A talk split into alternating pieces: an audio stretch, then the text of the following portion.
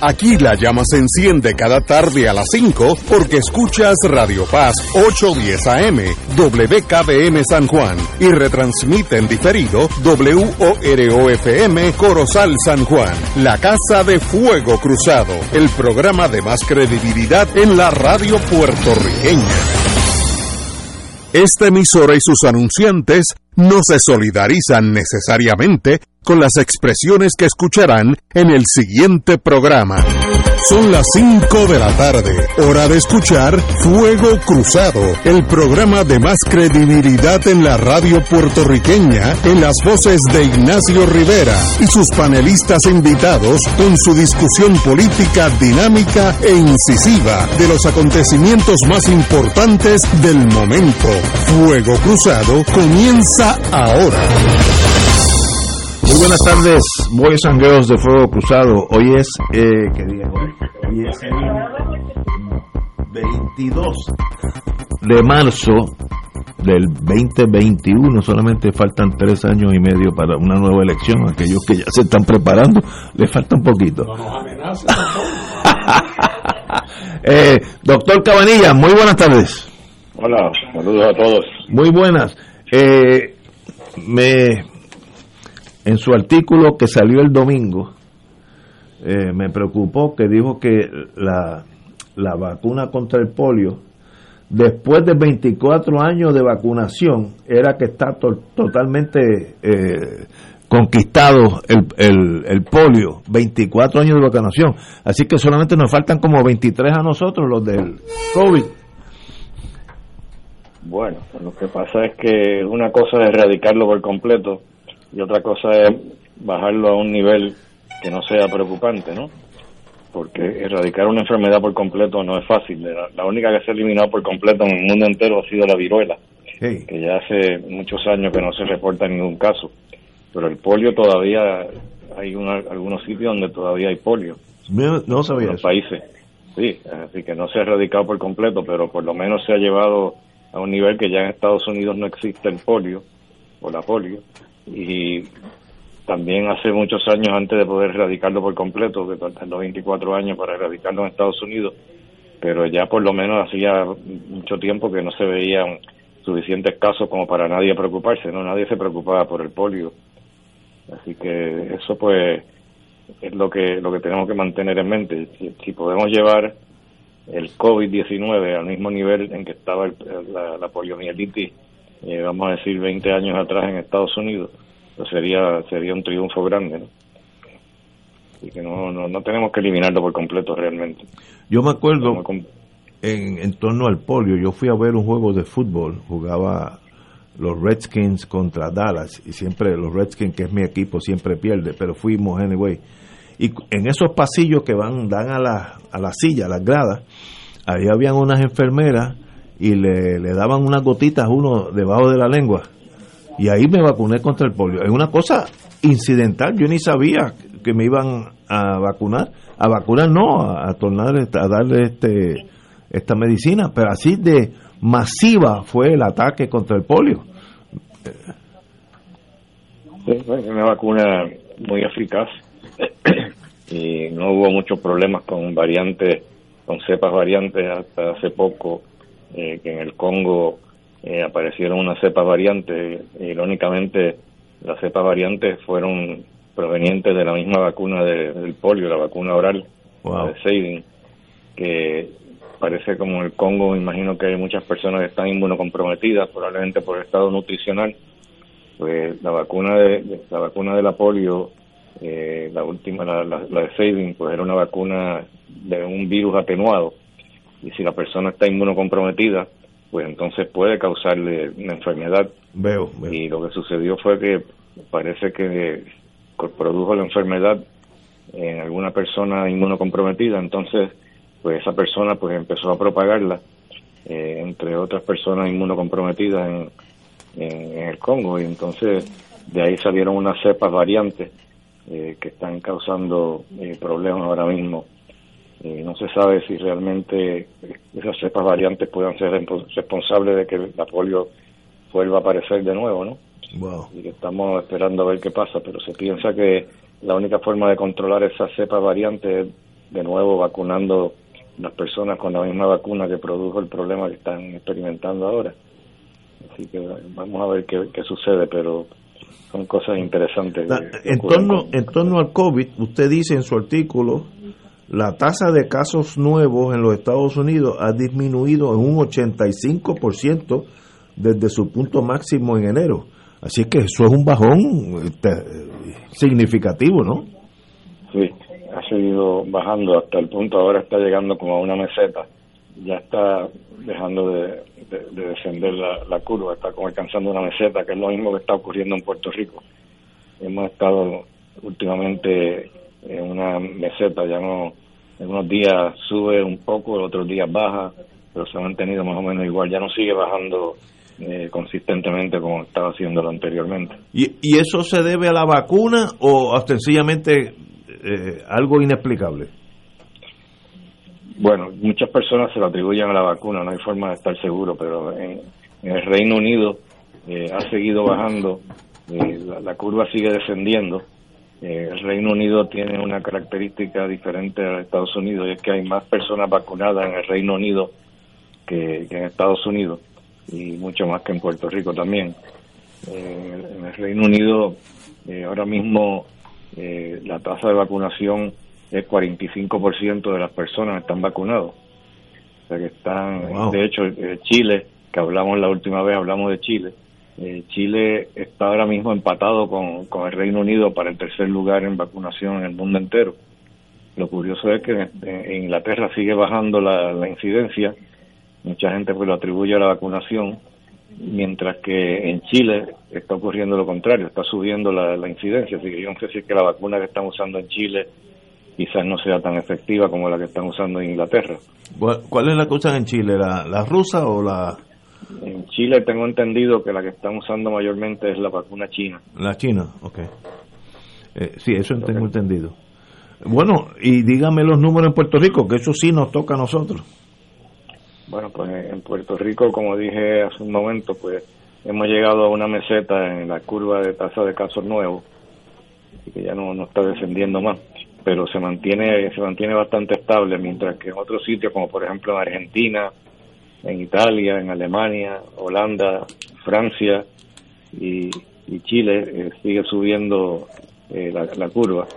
Eh, no sé qué es lo que está pasando en el resto del mundo, pero eh, estaba mejorando la situación y ahora como que está empezando a, escaparse la, el, virus, está como produciendo más problemas en países, países muy económicamente avanzados como los que acabo de mencionar en Europa, ¿no?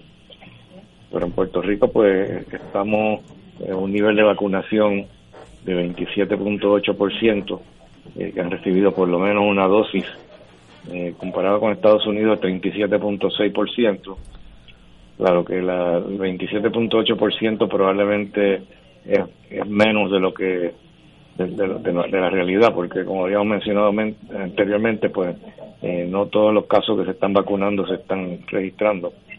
Y es posible que sea que sea más que eso. Y ahora, pues en Estados Unidos eh, se están haciendo unos avances importantes en la vacunación en términos de la producción de vacunas, ¿no? En, eh, la vacuna de Moderna y Pfizer eh, están ahora produciendo una cantidad mucho mayor porque le han, dado la vuelta a las técnicas y están pudiendo producir más vacunas de lo que se producían antes. Y además de eso tenemos la de Johnson Johnson y ahora la de AstraZeneca eh, van, a, van a someter eh, a, la FDA para ver si se la aprueban también. y realmente ya, ya con lo que tenemos ahora mismo, eh, y con los avances que ha habido en producir más vacunas, pues probablemente la de AstraZeneca, si la prueba no va a ser necesaria, porque probablemente vamos a llegar al punto de que vamos a tener más vacunas que lo que se pueden administrar. Ahora mismo, pues estamos avanzando suficiente en Puerto Rico hasta el punto de que eh, en farmacias de la comunidad, en pueblos de la isla, ya están vacunando también. O sea que creo que estamos, estamos avanzando bastante y espero que pronto poder llegar a la a la inmunidad de rebaño probablemente por ahí, por, por verano. Wow, extraordinario. Compañero. Saludos, doctor. Fernando. Hola, Fernando, ¿cómo estás? Muy bien. Eh, escuché hoy por televisión a la doctora Walensky, se llama, la jefa de la CDC, eh, en una conferencia de prensa que francamente a mí me pareció un tono hasta un poquito rayando en apretar el botón del pánico, preocupadísima eh, porque se habían ido reduciendo las tasas, se había detenido la, la tasa de reducción, eh, incluso hablando de que Estados Unidos podía estar frente a la posibilidad de una tercera ola, como lo que se ha estado viviendo en Europa. Eh, y francamente la noté con un tono que yo no había visto en algún tiempo de preocupación. No sé si es que eso es su, su naturaleza, su personalidad, eh, o, si tiene que ver también con todo este debacle que hemos visto en la televisión del comportamiento de particularmente de gente joven en esta época de, del spring break en los colegios norteamericanos eh, pero francamente noté un tono que rayaba, como digo, en, en estar a punto de apretar el botón del pánico. Eh, ¿Cuán cierto es eso? Yo personalmente no la conozco a ella, no sé cómo será la personalidad de ella, pero sabes que hay de todo. Hay personas que son que tienen una personalidad apocalíptica y hay otros que son más optimistas como yo. Eh, yo realmente estoy viendo que Estados Unidos pues ya no está bajando más la curva, como dijo ahorita. Estamos como llegando a una meseta, pero tampoco es que se esté disparando eh, la, curva, que esté disparándose hacia arriba. Pero claro, eh, no hay duda que la cuestión esta del spring break pues puede afectar y, puede que empiece a subir de nuevo el número de casos.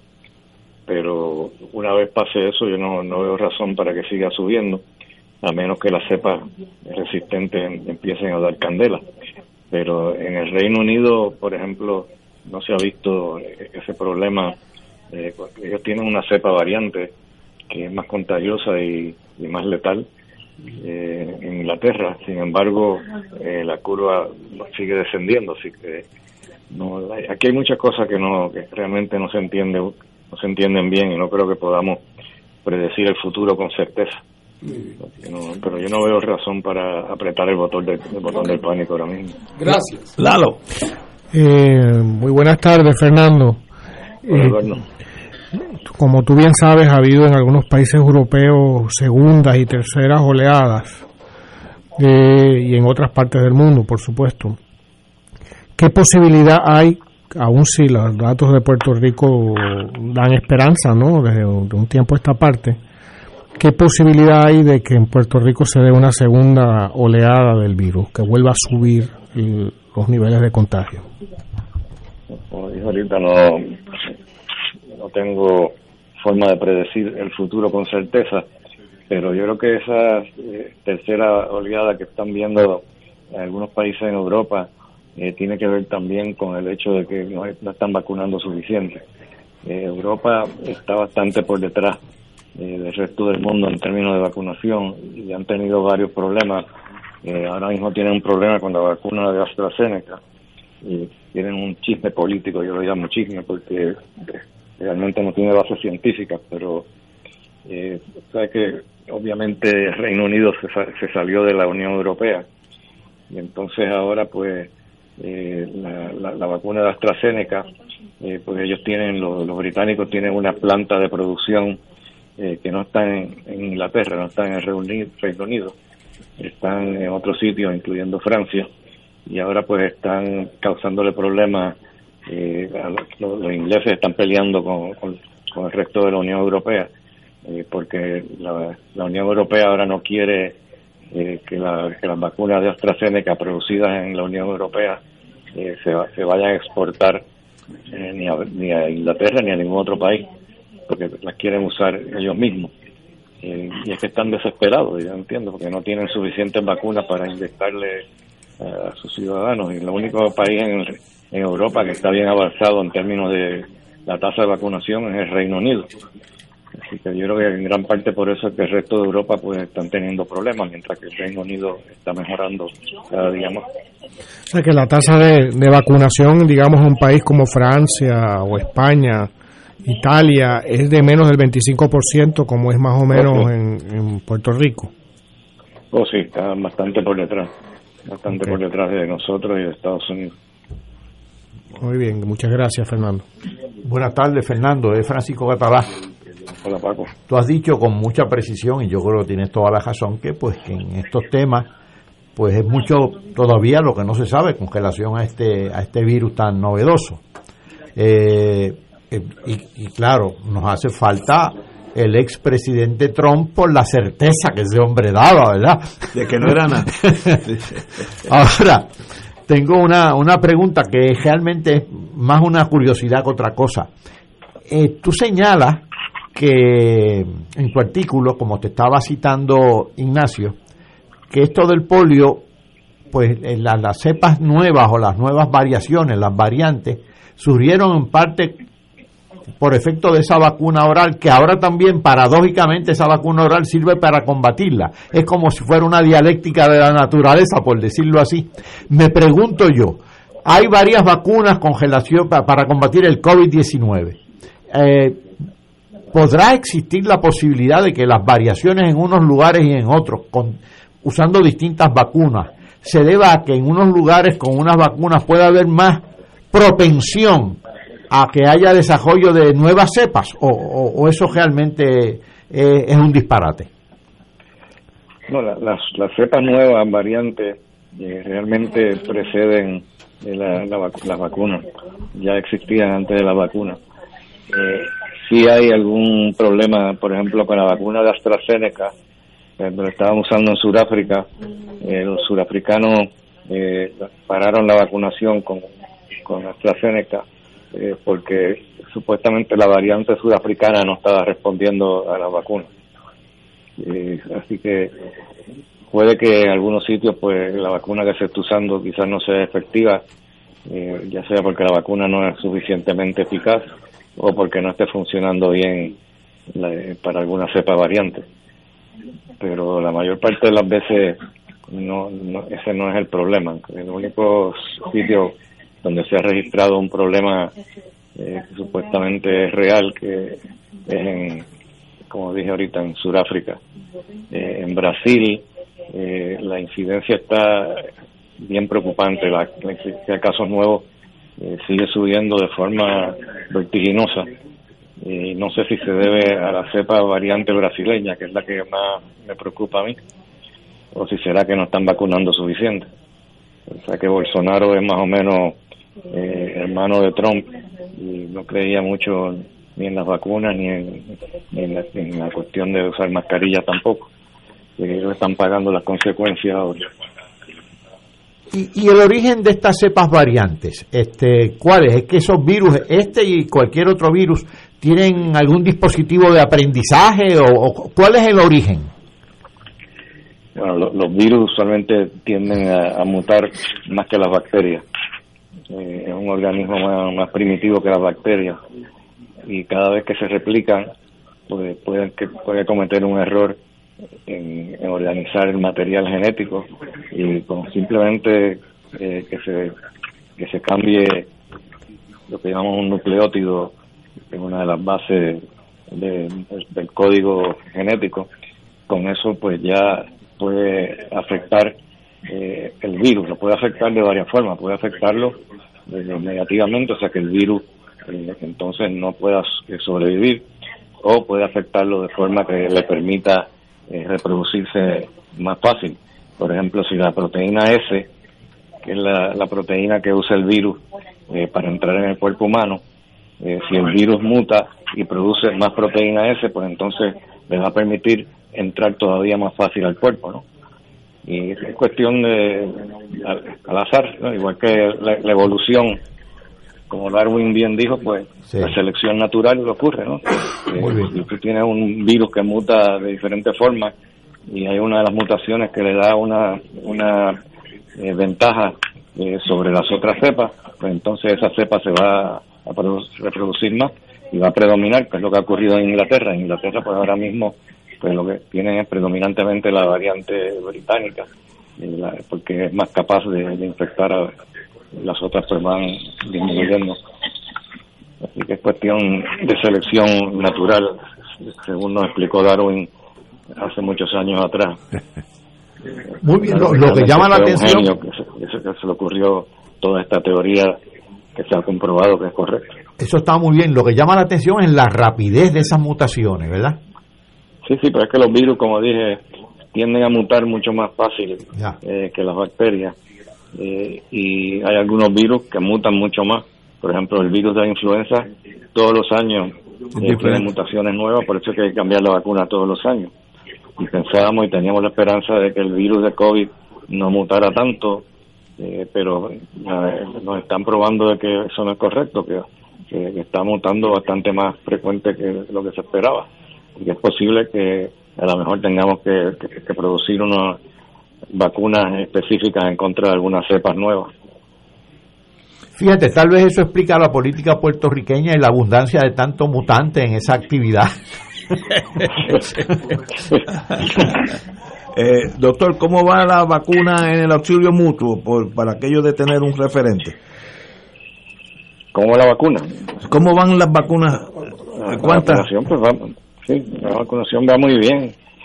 Eh, no creo que podamos aumentar mucho más de lo que, estamos haciendo, pero se está aumentando fuera del auxilio, está aumentando los, el número de centros de vacunación.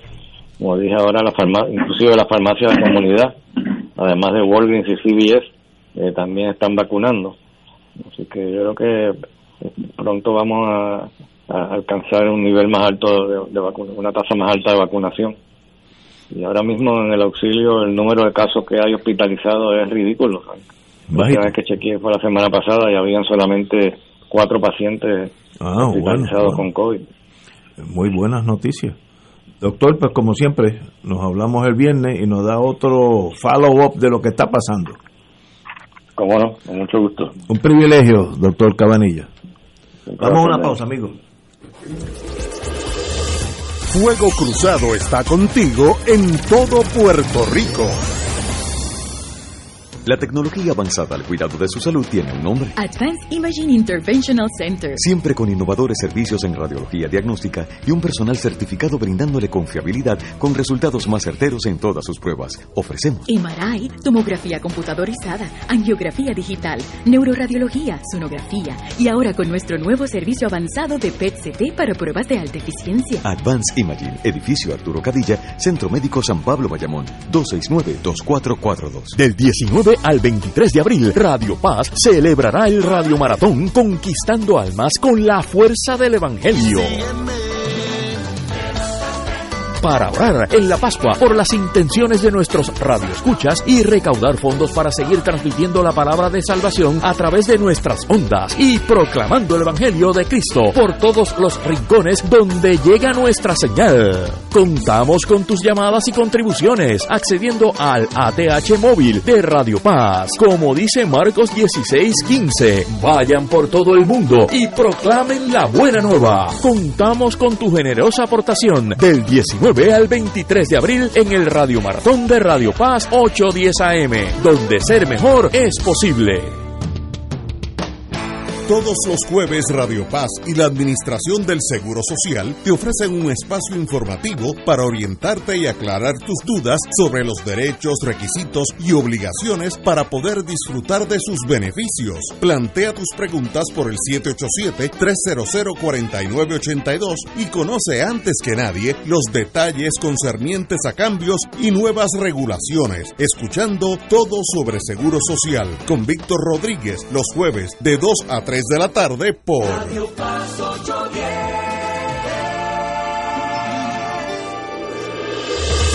Fuego Cruzado, el programa de más credibilidad en la radio puertorriqueña, es ahora la tribuna abierta de análisis noticioso, con diversas perspectivas que exploran el trasfondo de lo que acontece a diario y cómo nos afecta. Escucha Ignacio Rivera y sus panelistas invitados de lunes a viernes en Fuego Cruzado en transmisión diferida a las 10 de la noche por Oro 92.5 FM. Y ahora continúa Fuego Cruzado.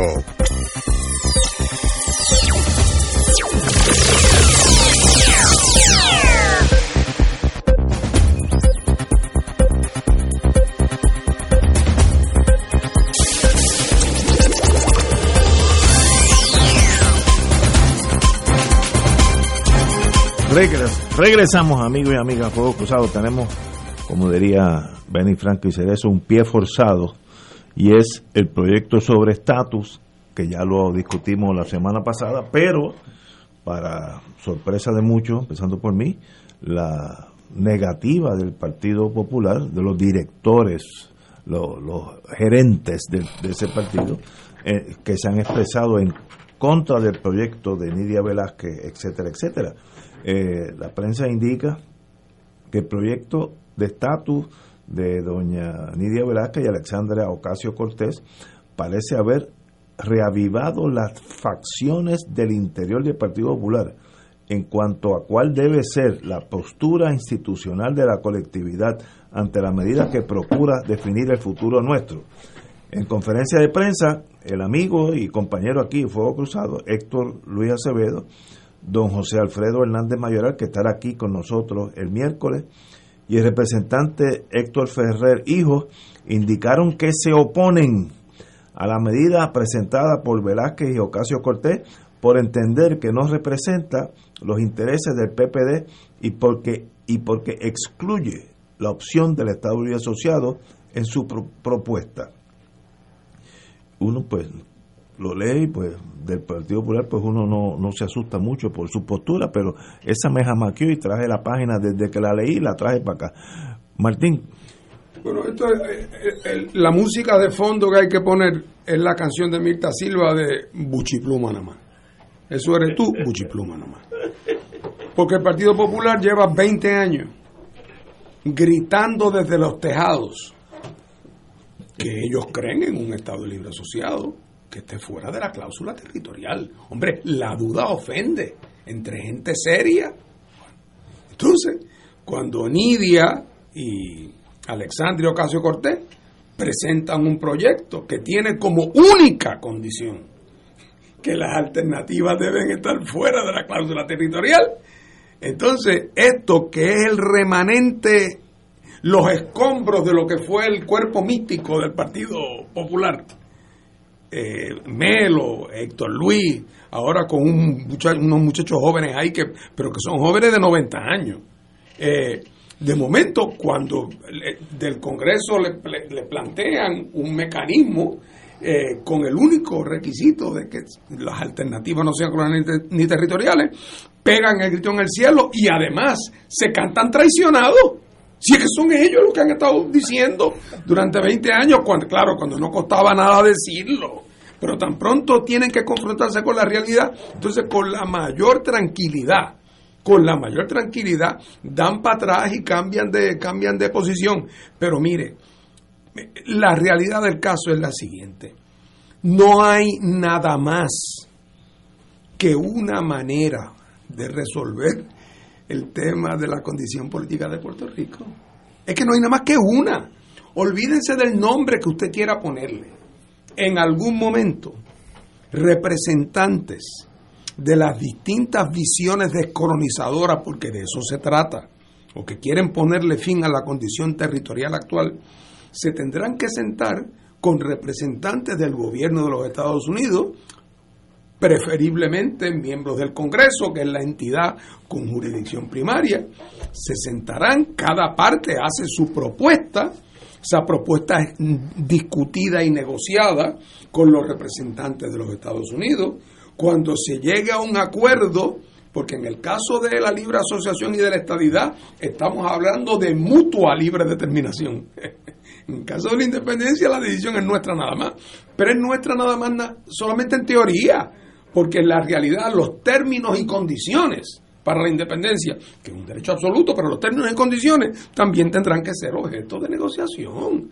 Y en su momento, ya con sobre la mesa las alternativas debidamente definidas, no unilateralmente, sino como producto de una negociación bilateral, en su momento se le presentarán al pueblo de Puerto Rico para que seleccione y hay cada la alternativa que triunfe con los criterios que la misma ley requiera será hacia la cual nos encaminemos. Mire, no hay otra manera. Usted podrá ponerle distintos nombres, usted podrá ponerle distintos calendarios.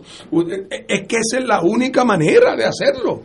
Claro, si no tuviese la colonia en la crisis en que está, pues uno diría, bueno, eso podrá pasar, pero será de aquí a 50 años, porque por el momento la finquita le está produciendo eh, al americano, pero ya no, la finquita ya no produce, la finquita es un problema. Y por lo tanto, no solamente es que esa es la única forma de hacerlo, sino que estamos cerca y por eso es que tiene una respuesta tan positiva en el Congreso, incluyendo en el Senado.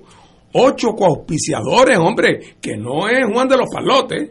Ahí está el Bernie Sanders, ahí está la Elizabeth Warren, allá está un, hasta un tipo que es medio Ku Klux Klan de Mississippi, que también, porque que cada cual está con sus motivos cada cual lleva su, su, su equipaje, eh, pero es la única forma de hacerlo. Entonces cuando por fin se usa con toda claridad y felicito a, a, la, a las compatriotas boricuas que están en el Congreso, la felicito por por fin hablar con claridad. Mire, tienen que ser alternativas no coloniales, no territoriales, tienen que estar fuera de la cláusula territorial porque si no, no es ningún proceso genuino de libre determinación. ¿sí?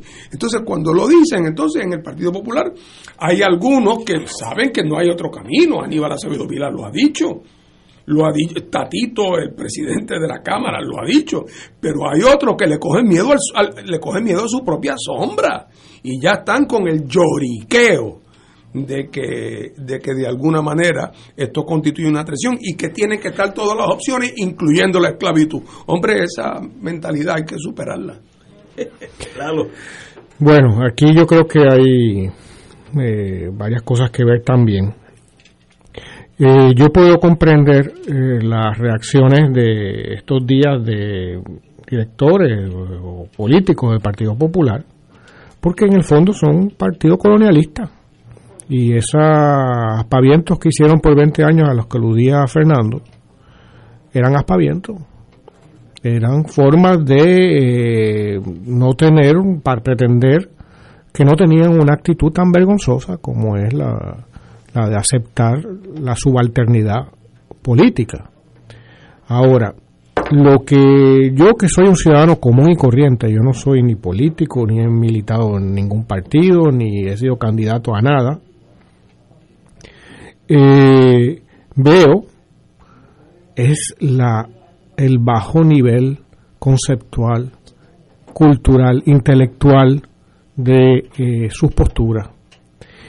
Y yo creo, como he dicho ya en muchos otros foros y he escrito al respecto, eh, muchas ocasiones, que el pueblo puertorriqueño no merece a esta altura de la ruina de esta sociedad el que nos den un nivel que no es ni eh, no podría estar ni siquiera en un curso de primer año universitario. Hay una carta firmada por dos expresidentes del Partido Popular que circuló este fin de semana. Es una carta abierta firmada por eh, Victoria Muñoz y Héctor Luis Acevedo, que es uno de los panelistas de este programa. Los miércoles. Eh, lo digo tal como lo veo. Yo eh, me parece bochornoso el nivel intelectual de esa carta. Porque lo menos que es es una mentira. Y lo más que es. Es un intento de manipulación burdo, pero sin ya, sin, sin cartuchos, sin armas, tirando balas en blanco. Comienzan con una cita de Luis Muñoz Marín. Luis Muñoz Marín murió hace 40 años. Okay.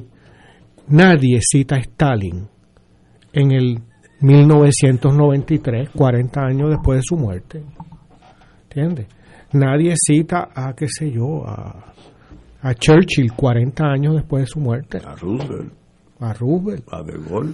Y no hablemos de que... Eh, de la pequeñez en muchos sentidos, que los únicos que lo ven como una figura grande, mitificada, y esos son los populares, porque fuera de ahí no se puede ver a Muñoz, o sea, un colonialista, como una figura grandiosa.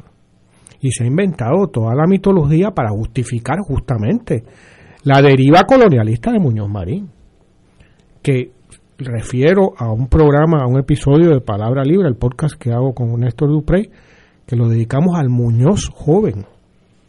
Y Muñoz es el Ricky Rosselló de su época.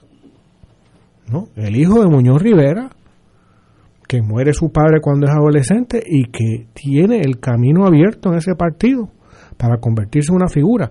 Luego los traiciona, luego se va por otra deriva, luego traiciona a otro y va eliminando a toda la oposición. El famoso milagro de Lela, y a veces yo escucho con pena a Héctor Luis Acevedo que habla de la democracia y de la Comisión Estatal de Elecciones, hasta las. Bueno, no tiene otro tema aparentemente. Y habla de un pasado mítico en el que gente de diferentes partidos se unían y tal.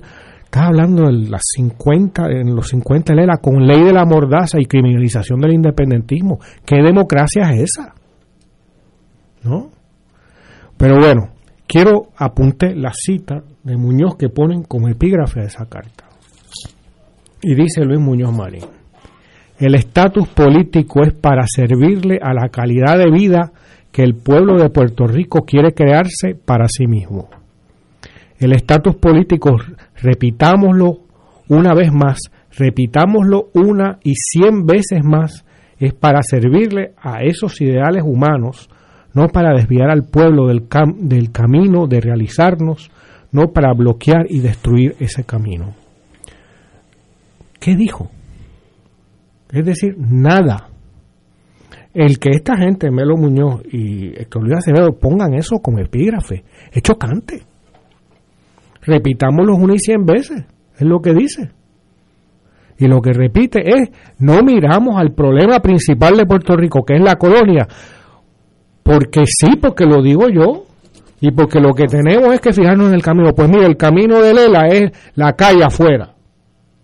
Un país en ruinas. Ese es el resultado.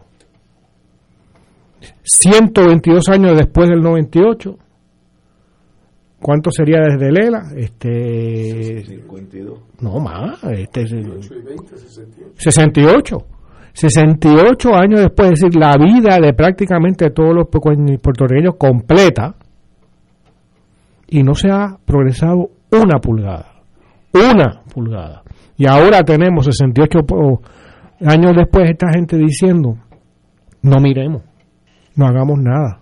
Lo que, es más, el proyecto de Nidia Velázquez y Alexandria eh, Ocasio Cortés es lo que estaban pidiendo ¿no?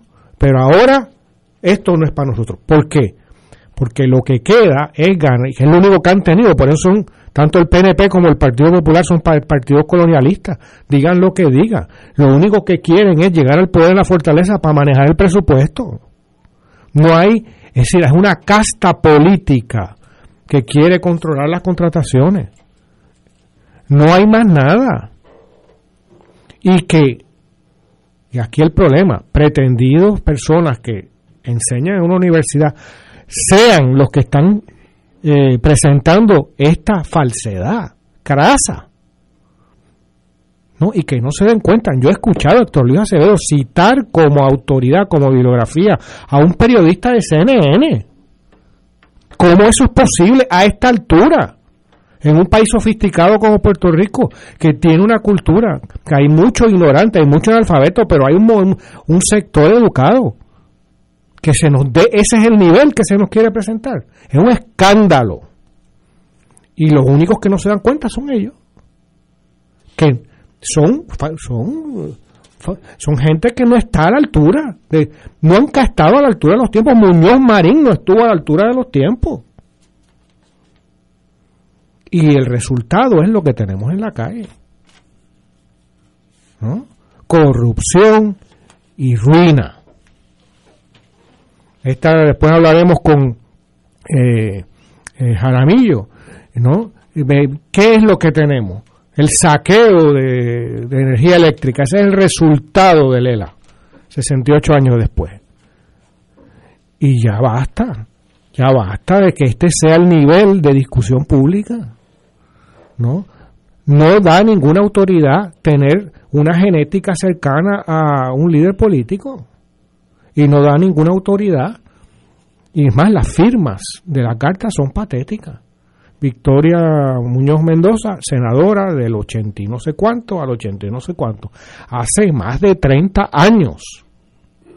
Héctor Luis Acevedo, eh, alcalde de San Juan en los 90, algo así, hace más de 25 años. Yo tengo tres hijos, uno de 26, uno de 24 y uno que va a cumplir 18. Ninguno. El futuro de ellos no tiene nada que ver con lo que está en esa carta. Es más, el futuro de ellos se los robó el fracaso de ese proyecto, en donde probablemente eh, no, no tienen, se pueden preparar y qué perspectivas tienen hoy, como la inmensa mayoría de los jóvenes, ¿no? Este, y sobre todo no tienen ni la más remota idea de quién fue una senadora de un senado colonial hace treinta y pico de años. ¿Y quién fue un alcalde de San Juan hace más de veintipico de años? Ni uno ni otro dejó obra, ni dejó memoria. Y por lo tanto, eh, eh, el papelón de los jerarcas del Partido Popular en estos días tratando de preservar el privilegio de ser electo para repartir sus contratos es patético. Doctor, bueno, el proyecto congresional de Nida Velázquez y de Alexandra Ocasio Cortés busca algo que me parece eh, bien sencillo, para decirlo en palabras sencillas. Vía para que Puerto Rico supere su condición colonial. Es decir, vías para que Puerto Rico salga de la famosa y siempre citada cláusula territorial, es decir, vías para buscar un estatus no territorial y no colonial. Aquí mucha gente se ha expresado en contra de la ley promesa, incluyendo populares. Y precisamente la ley promesa, su fundamento constitucional es la cláusula territorial, citada en el título 1, que dispone que el Congreso tiene poderes omnívodos sobre Puerto Rico, tan sencillo como eso, como los viejos ministros españoles. Ahora bien, durante los últimos 40 años, Puerto Rico ha estado estancado. Aquí se habla mucho de la sección 936. Pues mire, estaban plenamente vigentes en las décadas del 80 y del 90 y prácticamente no hubo crecimiento económico.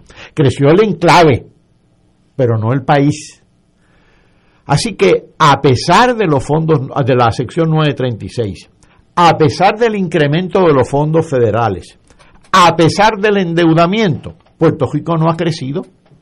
¿Por qué? Porque no tiene el instrumental. Cada vez que nos visitan, y voy a citarlo, gente como Stiglitz, Premio Nobel de Economía, o gente como José Antonio Ocampo, economista colombiano de prestigio internacional, y uno les describe esto, les describe la situación de Puerto Rico, generalmente la contestación es la siguiente, y por cierto, fue esa en estos dos casos pero es que Puerto Rico no tiene los instrumentos para desarrollarse. ¿Cuáles son las capacidades legales críticas para el desarrollo? Pues no los tiene. Y eso es lo que busca ese proyecto. Yo no me explico cómo, o sí me lo explico, pero eh, no deja de sorprender a uno que estas personas, bien intencionadas, no lo dudo, están tan eh, encapsulados en, el ceremonialmente encapsulados en el en el Estado Libre Asociado de antaño que parece que no se dieron cuenta del caso Sánchez Valle, que parece que no se dieron cuenta de la ley promesa, y que en lugar de enfilar sus cañones hacia el proyecto, digamos, de la comisionada residente, hacia el proyecto de la estadidad, enfilen sus cañones ahora hacia el proyecto de eh, Nidia Velázquez y de eh, Alexandra Ocasio y de otros congresistas más, que busca precisamente abrirle puertas a Puerto Rico. Eh, abrirle puertas para superar esta condición, que es una condición política, superar esta condición política es condición a su vez necesaria para superar toda una serie de escollos económicos y sociales que tenemos, que ciertamente hay que, que superar. Así que si eh, los populares lo que deberían hacer es sentarse, definir una fórmula que esté en correspondencia con eh, el desideratum de que sea no, no, territorial y no colonial, y echar para adelante. Pero parece que se niegan a hacer eso. Pero es que no son incapaces de hacerlo porque no es su proyecto. Pues van a estar también divididos porque creo que hay algunos populares, pocos quizás, y no tan prominentes en el liderato, que están buscando opciones. Se tienen que ir al Partido Popular, es lo que tienen que hacer, porque ahí no lo van a conseguir. Pero, ¿qué es lo que quiere esa dirección del Partido el Partido Popular de mucha gente, esa dirección. Seguir viviendo el cuento. El ELA como está y que nadie lo toque. Ignacio. Así de, sencillo. Es tan sencillo que uno se equivoca. Seguir, seguir viviendo. El ELA. Seguir viviendo el cuento. Han vivido toda su vida bien, porque han tenido trabajo, salario, contrataciones para sus hijos, etcétera, por ser parte del bipartidismo. Pero en la, interpretación generosa hay una especie de negación psicológica también. Mira, lo que algunos de los populares más ilustrados de la década del 40, que veían las limitaciones del ELA, pero lo veían como un puente. Unos Estados Unidos, tacaños, macetas en el mundo de la Guerra Fría, fue mezquino con Puerto Rico y y, lo que hizo fue darle un lavado de cara a la situación colonial con el, con el tema del gobernador electivo, pero esa gente, que no, muchos de ellos de bobo no tenían nada, veían eso como un paso en algún momento dentro de unos años, entonces cuando cambie el clima político y económico, estaremos en posición de dar otros pasos. La mayor parte de esa gente era independentista y pensaban que el próximo paso, cuando cambiara la temperatura mundial y cuando Puerto Rico desarrollara una infraestructura, pero nada, resultó que el Estado Libre Asociado, en vez de ser un puente hacia posibles futuros, se convirtió en un callejón sin salida, en una trampa. Claro. Y los únicos que no se dieron por aludidos que ellos son los que iban dirigiendo. Ellos lo saben. Por eso, Fernando, lo que pasa es que quieren eso, porque, se benefician. se llegó el momento que entonces la, la elaboración teórica que tuvieron que hacer para justificarlo, los que los condenó al inmovilismo. Eso es eh, corrupción también, corrupción intelectual. Es una perversión de tratar de estarnos dando gato por liebre por décadas. Pero si yo fuera un ayudante de Biden, me dice, mira Ignacio, vete allí, arregla ese pero porque hay un grupo de personas que se oponen a esto. El Partido Popular, digo, la dirección del Partido Popular no tendría problema si se enmienda el Velázquez Ocasio eh, Bill para que incluya el ELA como está. No, porque, eh, bueno, es que la única virtud bueno, no es la única virtud, la virtud principal del proyecto de, de, Estado comunista es precisamente que es un proyecto cuyo objetivo es promover la descolonización del país. Tan pronto de momento le ponen la, la, alternativa de el ELA como está, lo que está diciendo es que la política de Estados Unidos no es una de descolonización y entonces por lo tanto la tentación es manipular para que para que el país se quede en la misma y vuelva a darle, como dio engañado y falseado, su entre comillas consentimiento. de eso se trata. Hay, una fantasía muñozista detrás de esto. Cuando él se dio el plebiscito del 67, amor, ustedes lo, lo, saben, ¿no? Muñoz hace una declaración al día siguiente o lo que fuera, ¿no? Esa noche, dice, se acabó el debate del siglo. Sí, me acuerdo, me acuerdo. Ese es el grado de irresponsabilidad intelectual. Veo, que no se es, meter la feca. Es que es tan burdo como eso. Tenemos que ir a una pausa, pero lo que están buscando es que la opción territorial esté en el bill ese. Que nosotros, puertorriqueños, vamos a quedarnos en, otras palabras, neutralizar la medida. no estamos de acuerdo, pero ese es eso es lo que están por eso, pero no se O sea que cuando la metrópoli se ve inclinada a promover la descolonización por sus propias razones, entonces son los, un grupo de los locales los que dicen no, no, no, no, no, no, déjame como estoy. no.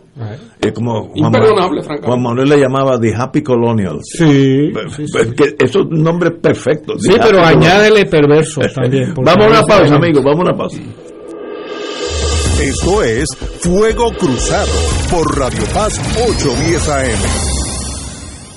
Elena es el reflejo del cuidado de un experto. Para ella la incontinencia no es un impedimento.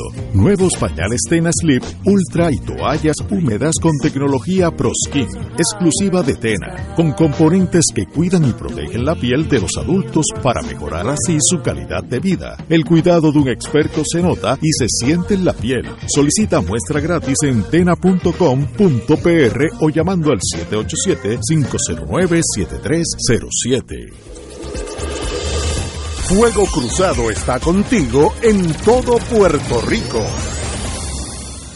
En Autos Vega Ford de la Avenida Kennedy tenemos lo que buscas, como la nueva F-150. En Autos Vega Ford la tenemos. La espaciosa Explorer. En Autos Vega Ford la tenemos. El poderoso Mustang. En Autos Vega Ford lo tenemos. Modelos familiares como Edge, Escape y EcoSport. Unidades todoterreno como la nueva Bronco, Bronco Sport y Ranger. En Autos Vega Ford las tenemos. El Ford que buscas en Autos Vega Ford lo tenemos. Autos Vega 782-4030. Tu dealer Ford en San Juan. Miércoles de Infoempresas a las 4 de la tarde, con entrevistas e información con nuestros emprendedores y empresarios. No te lo puedes perder, miércoles a las 4 de la tarde, por aquí, por Radio Paz 810 AM y Radio Paz 810.com. Los espero. A mí me gusta mi pueblo, a mí me gusta mi gente, a mí me gusta mi pueblo.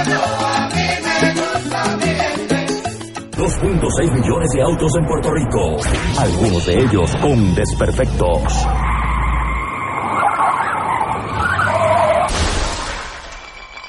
Autocontrol. Tu carro. Tu carro. Tu mundo. Lunes a viernes a las 11 de la mañana por Radio Paz 810 AM.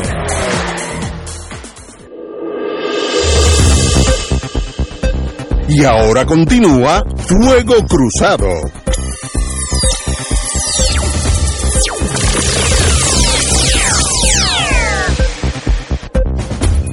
Amigos continuamos con nuestro estatus.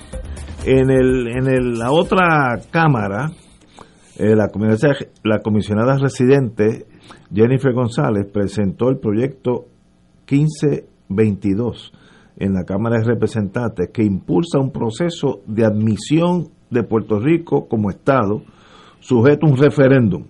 Eso choca con las congresistas Velázquez y Ocasio, son dos cosas aparte.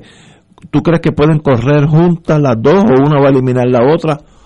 ¿Qué tú crees que esa, eh, yo le llamo Jennifer Bill? Sí, bueno, en primer lugar, eh, eh, desde el saque, el proyecto de Nidia y de Alexandria tiene más apoyo en Cámara y Senado. A pesar de que Jennifer viene trabajando el apoyo a su proyecto hace un montón de tiempo y a pesar de que el voto a favor de la estadidad en la Cámara ya está dado. La estadidad para DC, para Washington DC. De hecho, en el 2020 se aprobó un proyecto. Ahí el problema es en el Senado. Hoy, ayer, por cierto, empezaron vistas en el Congreso sobre la estadidad para Washington. Así es que se ha montado sobre, montada sobre esa ola, uno pensaría que los PNP tendrían un chance para tener una salida un poquito más impetuosa. Y, no ha sido así. Resultó que la impetuosa fue la de Nidia y Alejandra, que realmente acaban de llegar a este tema para todos los propósitos prácticos. Así es que va a haber, yo creo que no van a pasar seis, ocho semanas hasta que haya vistas en la Cámara sobre ambos proyectos. Eh, y entonces ahí se empezará a separar el grano de la paja. ¿Cuál es la gran ventaja del proyecto de Nidia para propósito del Congreso? Yo, congresista Smith de Iowa, demócrata o republicano, cualquiera, la gran ventaja es que el proyecto de Nidia, la estadidad no está excluida, mientras que en el proyecto de Jennifer todo el mundo está excluido, menos la estadidad.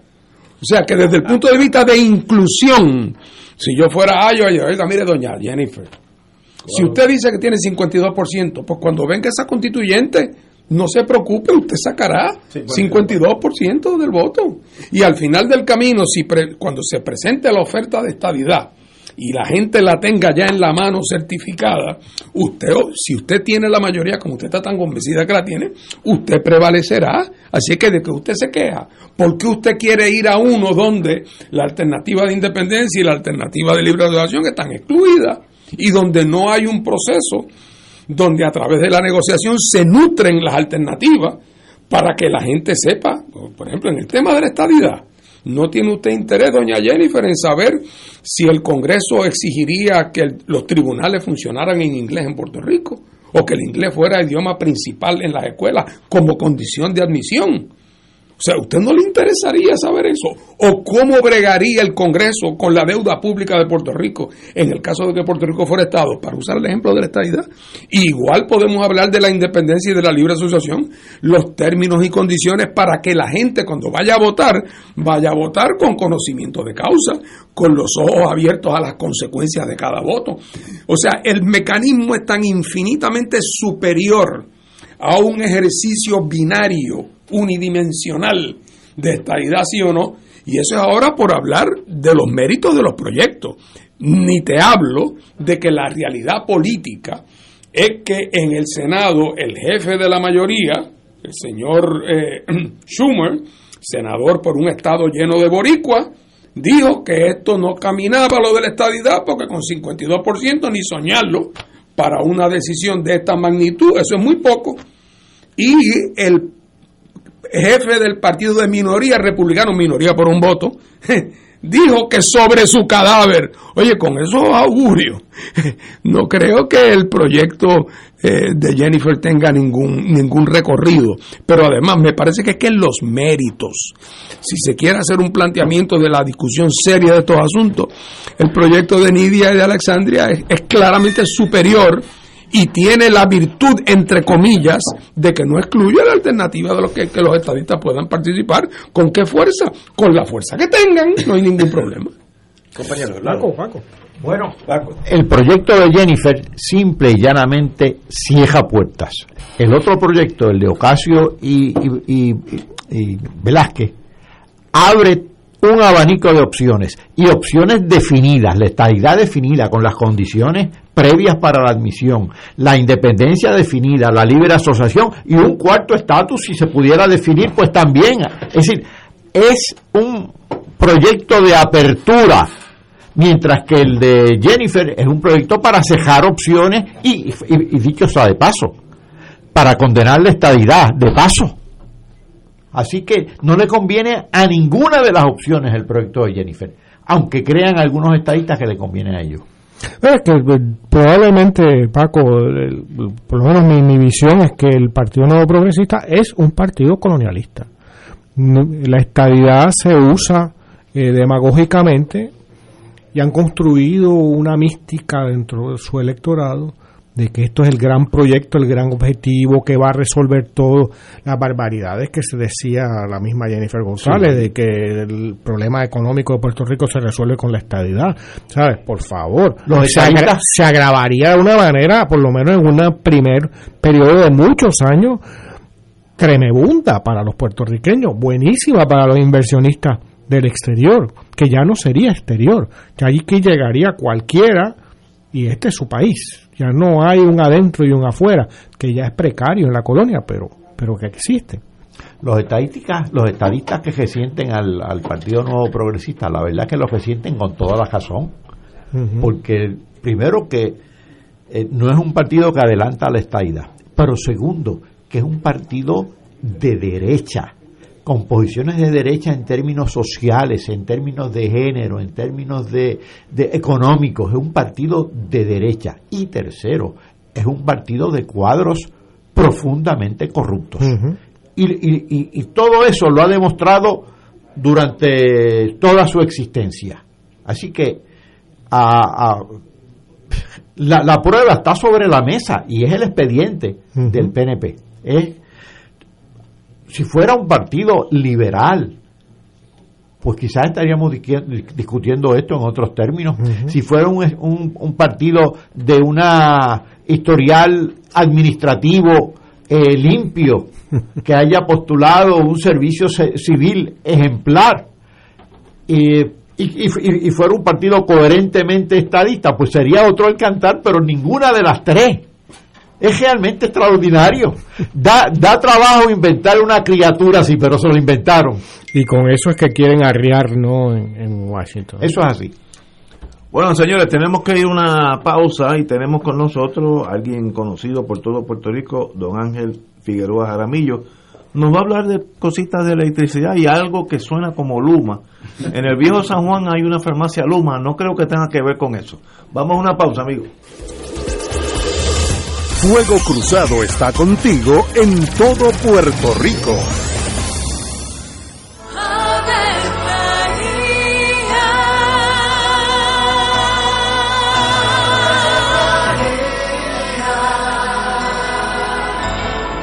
El ángel del Señor anunció a María. Y ella concibió por obra del Espíritu Santo. Dios te salve María, llena eres de gracia, el Señor es contigo. Bendita tú eres entre todas las mujeres, y bendito es el fruto de tu vientre Jesús. Santa María, Madre de Dios, ruega por nosotros pecadores, ahora y en la hora de nuestra muerte. Amén. He aquí la esclava del Señor. Hágase en mí según tu palabra. Dios te salve María, llena eres de gracia, el Señor es contigo. Bendita tú eres entre todas las mujeres, y bendito es el fruto de tu vientre Jesús. Santa María, Madre de Dios, ruega por nosotros pecadores, ahora y en la hora de nuestra muerte. Amén. Y el Verbo se hizo carne. Y habitó entre nosotros. Dios te salve María, llena eres de gracia, el Señor es contigo. Bendita tú eres entre todas las mujeres, y bendito es el fruto de tu vientre Jesús. Santa María, Madre de Dios, ruega por nosotros pecadores, ahora y en Ruega por nosotros, Santa Madre de Dios. Para que seamos dignos de alcanzar las promesas de nuestro Señor Jesucristo. Oremos. Derrama, Señor, tu gracia sobre nosotros, que por el anuncio del ángel hemos conocido la encarnación de tu Hijo, para que lleguemos por su pasión y su cruz a la gloria de la resurrección, por Jesucristo nuestro Señor. Amén. Gloria al Padre, al Hijo y al Espíritu Santo. Como era en un principio, y siempre, por los siglos de los siglos. Amén. Del 19 al 23 de abril, Radio Paz celebrará el Radio Maratón Conquistando Almas con la fuerza del Evangelio. Para orar en la Pascua por las intenciones de nuestros radioescuchas y recaudar fondos para seguir transmitiendo la palabra de salvación a través de nuestras ondas y proclamando el Evangelio de Cristo por todos los rincones donde llega nuestra señal. Contamos con tus llamadas y contribuciones accediendo al ATH móvil de Radio Paz. Como dice Marcos 16:15, vayan por todo el mundo y proclamen la buena nueva. Contamos con tu generosa aportación del 19 al 23 de abril en el Radio Maratón de Radio Paz 810 AM, donde ser mejor es posible. Aquí la llama se enciende cada tarde a las 5 porque escuchas Radio Paz 810 AM, WKBM San Juan y retransmite en diferido WOROFM Corozal San Juan, la Casa de Fuego Cruzado, el programa de más credibilidad en la radio puertorriqueña.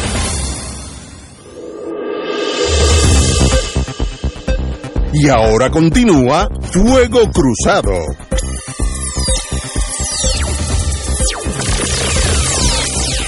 Amigos, como indicamos anteriormente, tenemos con nosotros el señor presidente de la UTIER, eh, Ángel Figueroa Jaramillo, así que un privilegio tenerte aquí, hermano.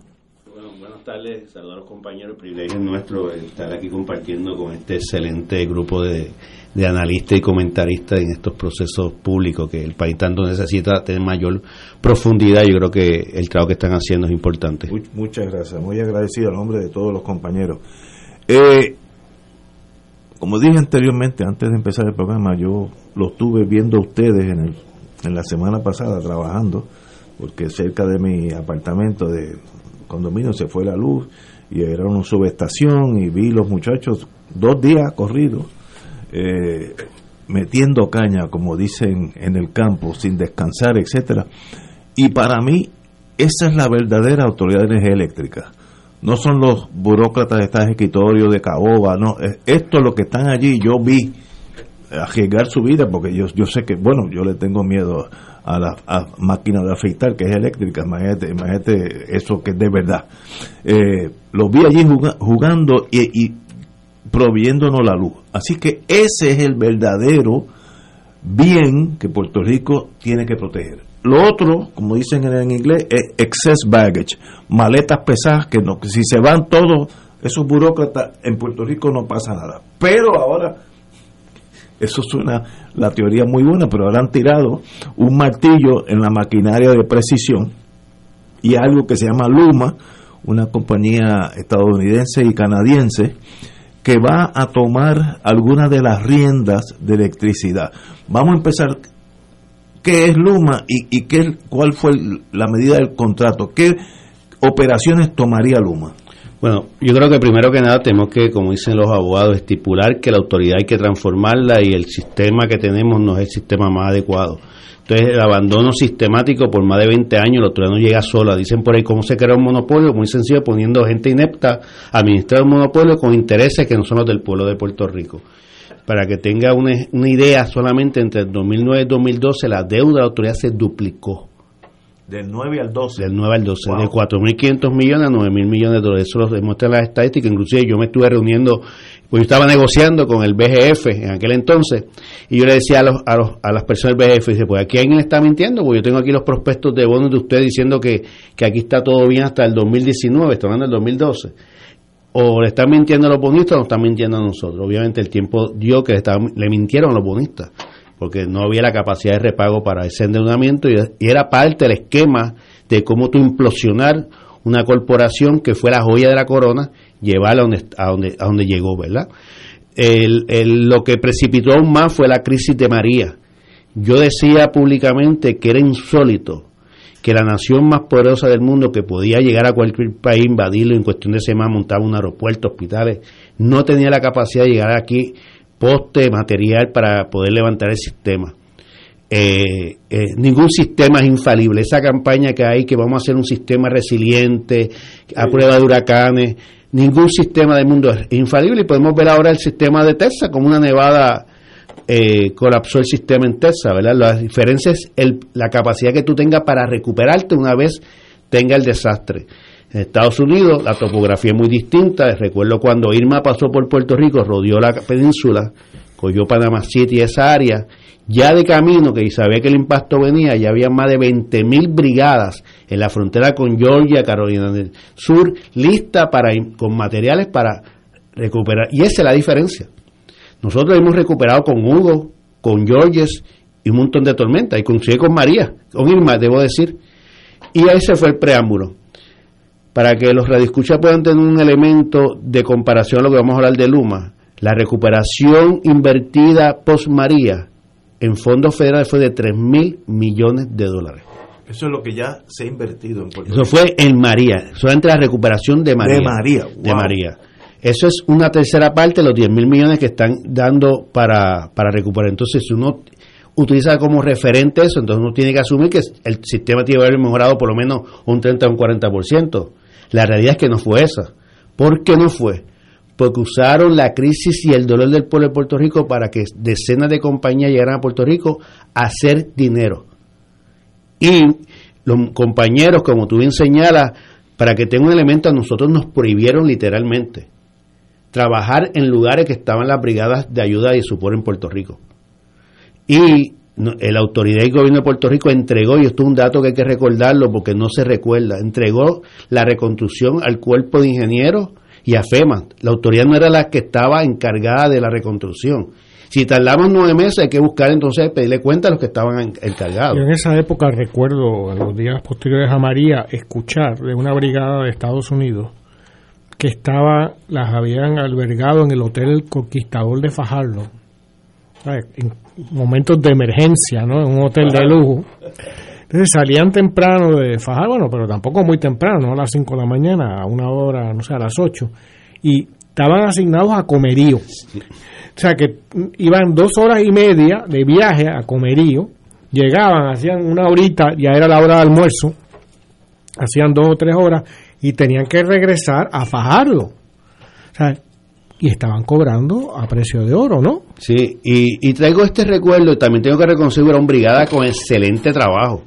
Sea, yo tengo que decir, a lo mejor la persona menos indicada para decir lo que voy a decir, los compañeros que estaban afiliados a la IBW, que ya eran compañeros que habían, sabían lo que eran procesos de reconstrucción, celadores reales.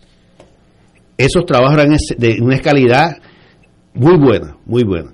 Pero aquí, como no hay la capacidad en Estados Unidos de reclutar celadores porque no lo hay, esa mano no lo hay, traían lo que llaman liniero en Estados Unidos, que no es otra cosa, los que tiran cable, TV, telefonía, hacer un trabajo de reconstrucción y por eso es que vimos los desastres que vimos. Ahora bien, ¿por qué traigo eso para llegar a Luma? Porque ahí fue que se profundizó la crisis, ahí que vieron a Puerto Rico como una opción para continuar haciendo negocios y ahí es que realmente el dinero que nadie quería conseguir que podía conseguir llega a través de ayudas federales. Recuerden que la ley, la ley 120 que y la ley 17, las dos leyes que hacen el modelo de privatización de la autoridad establecen que como las tres premisas. Tenemos que privatizar porque hay que romper el monopolio. Ya vemos que no han roto ningún monopolio porque Luma, para que los radioescuchen y ustedes aquí sepan, va a controlar toda la autoridad. Eso de transmisión y distribución es meramente un nombre, pero es toda la autoridad menos las plantas áreas comerciales, almacenes, talleres, eh, el área de hurto de energía, el área del servicio por teléfono, toda la autoridad, el área de recursos humanos, de finanzas, toda la autoridad menos las plantas. Y eso demuestra que no, no, no, se rompió realmente el monopolio, salimos de un monopolio del Estado, un monopolio privado. La segunda premisa que se estableció para justificar la privatización es que como la autoridad estaba en título 3 de quiebra, no había capital privado, no había, no, necesitábamos capital privado para poder levantar y modernizar el sistema. Vimos y ahora escuchamos los funcionarios de gobierno que no había, no hay capital privado, todo es de fondos federales, absolutamente todo, estoy hablando literalmente todo es todo. Pero ahora escuchamos los funcionarios de gobierno diciendo es que nosotros no queríamos que nadie invirtiera, porque eso no iba a costar. Pues eso lo mismo tú lo sabías desde el momento que empezaste a establecer la premisa. Y la tercera premisa que establecieron es que privatizando iba a bajar los costos. Ya vemos que ya Luma no habla de bajar costos, dice de no aumentar tarifa en tres años, pero eso también lo vamos a ver por qué. Y a partir del cuarto año, un aumento de tarifa, todo partiendo de los números. Los números están ahí y son fáciles de entender. Luma Energy es un conglomerado, es una creación de dos compañías, de ATCO y de Quanta Services, el canadiense y estadounidense se adjudica el contrato aproximadamente el 10 o el 12 de enero y como parte de la estrategia corporativa crean el Luma Energy el 17 de enero posteriormente con lo que llaman responsabilidad limitada que no es otra cosa que los matrices de Luma que ustedes saben como abogados no tienen responsabilidad legal entre las acciones de Luma. Luma no tiene capital por lo tanto, esa es la primera protección que hicieron las matrices de ATCO y Quanta Service y ahí, uno tiene que preguntarse, ¿por qué se están protegiendo? ¿De qué se están protegiendo? Inclusive la fianza que es de por vida, escuchen esto, la Luma tiene después una confianza, pero no es renovable, es lo que rinde la fianza, es de 105 millones de dólares.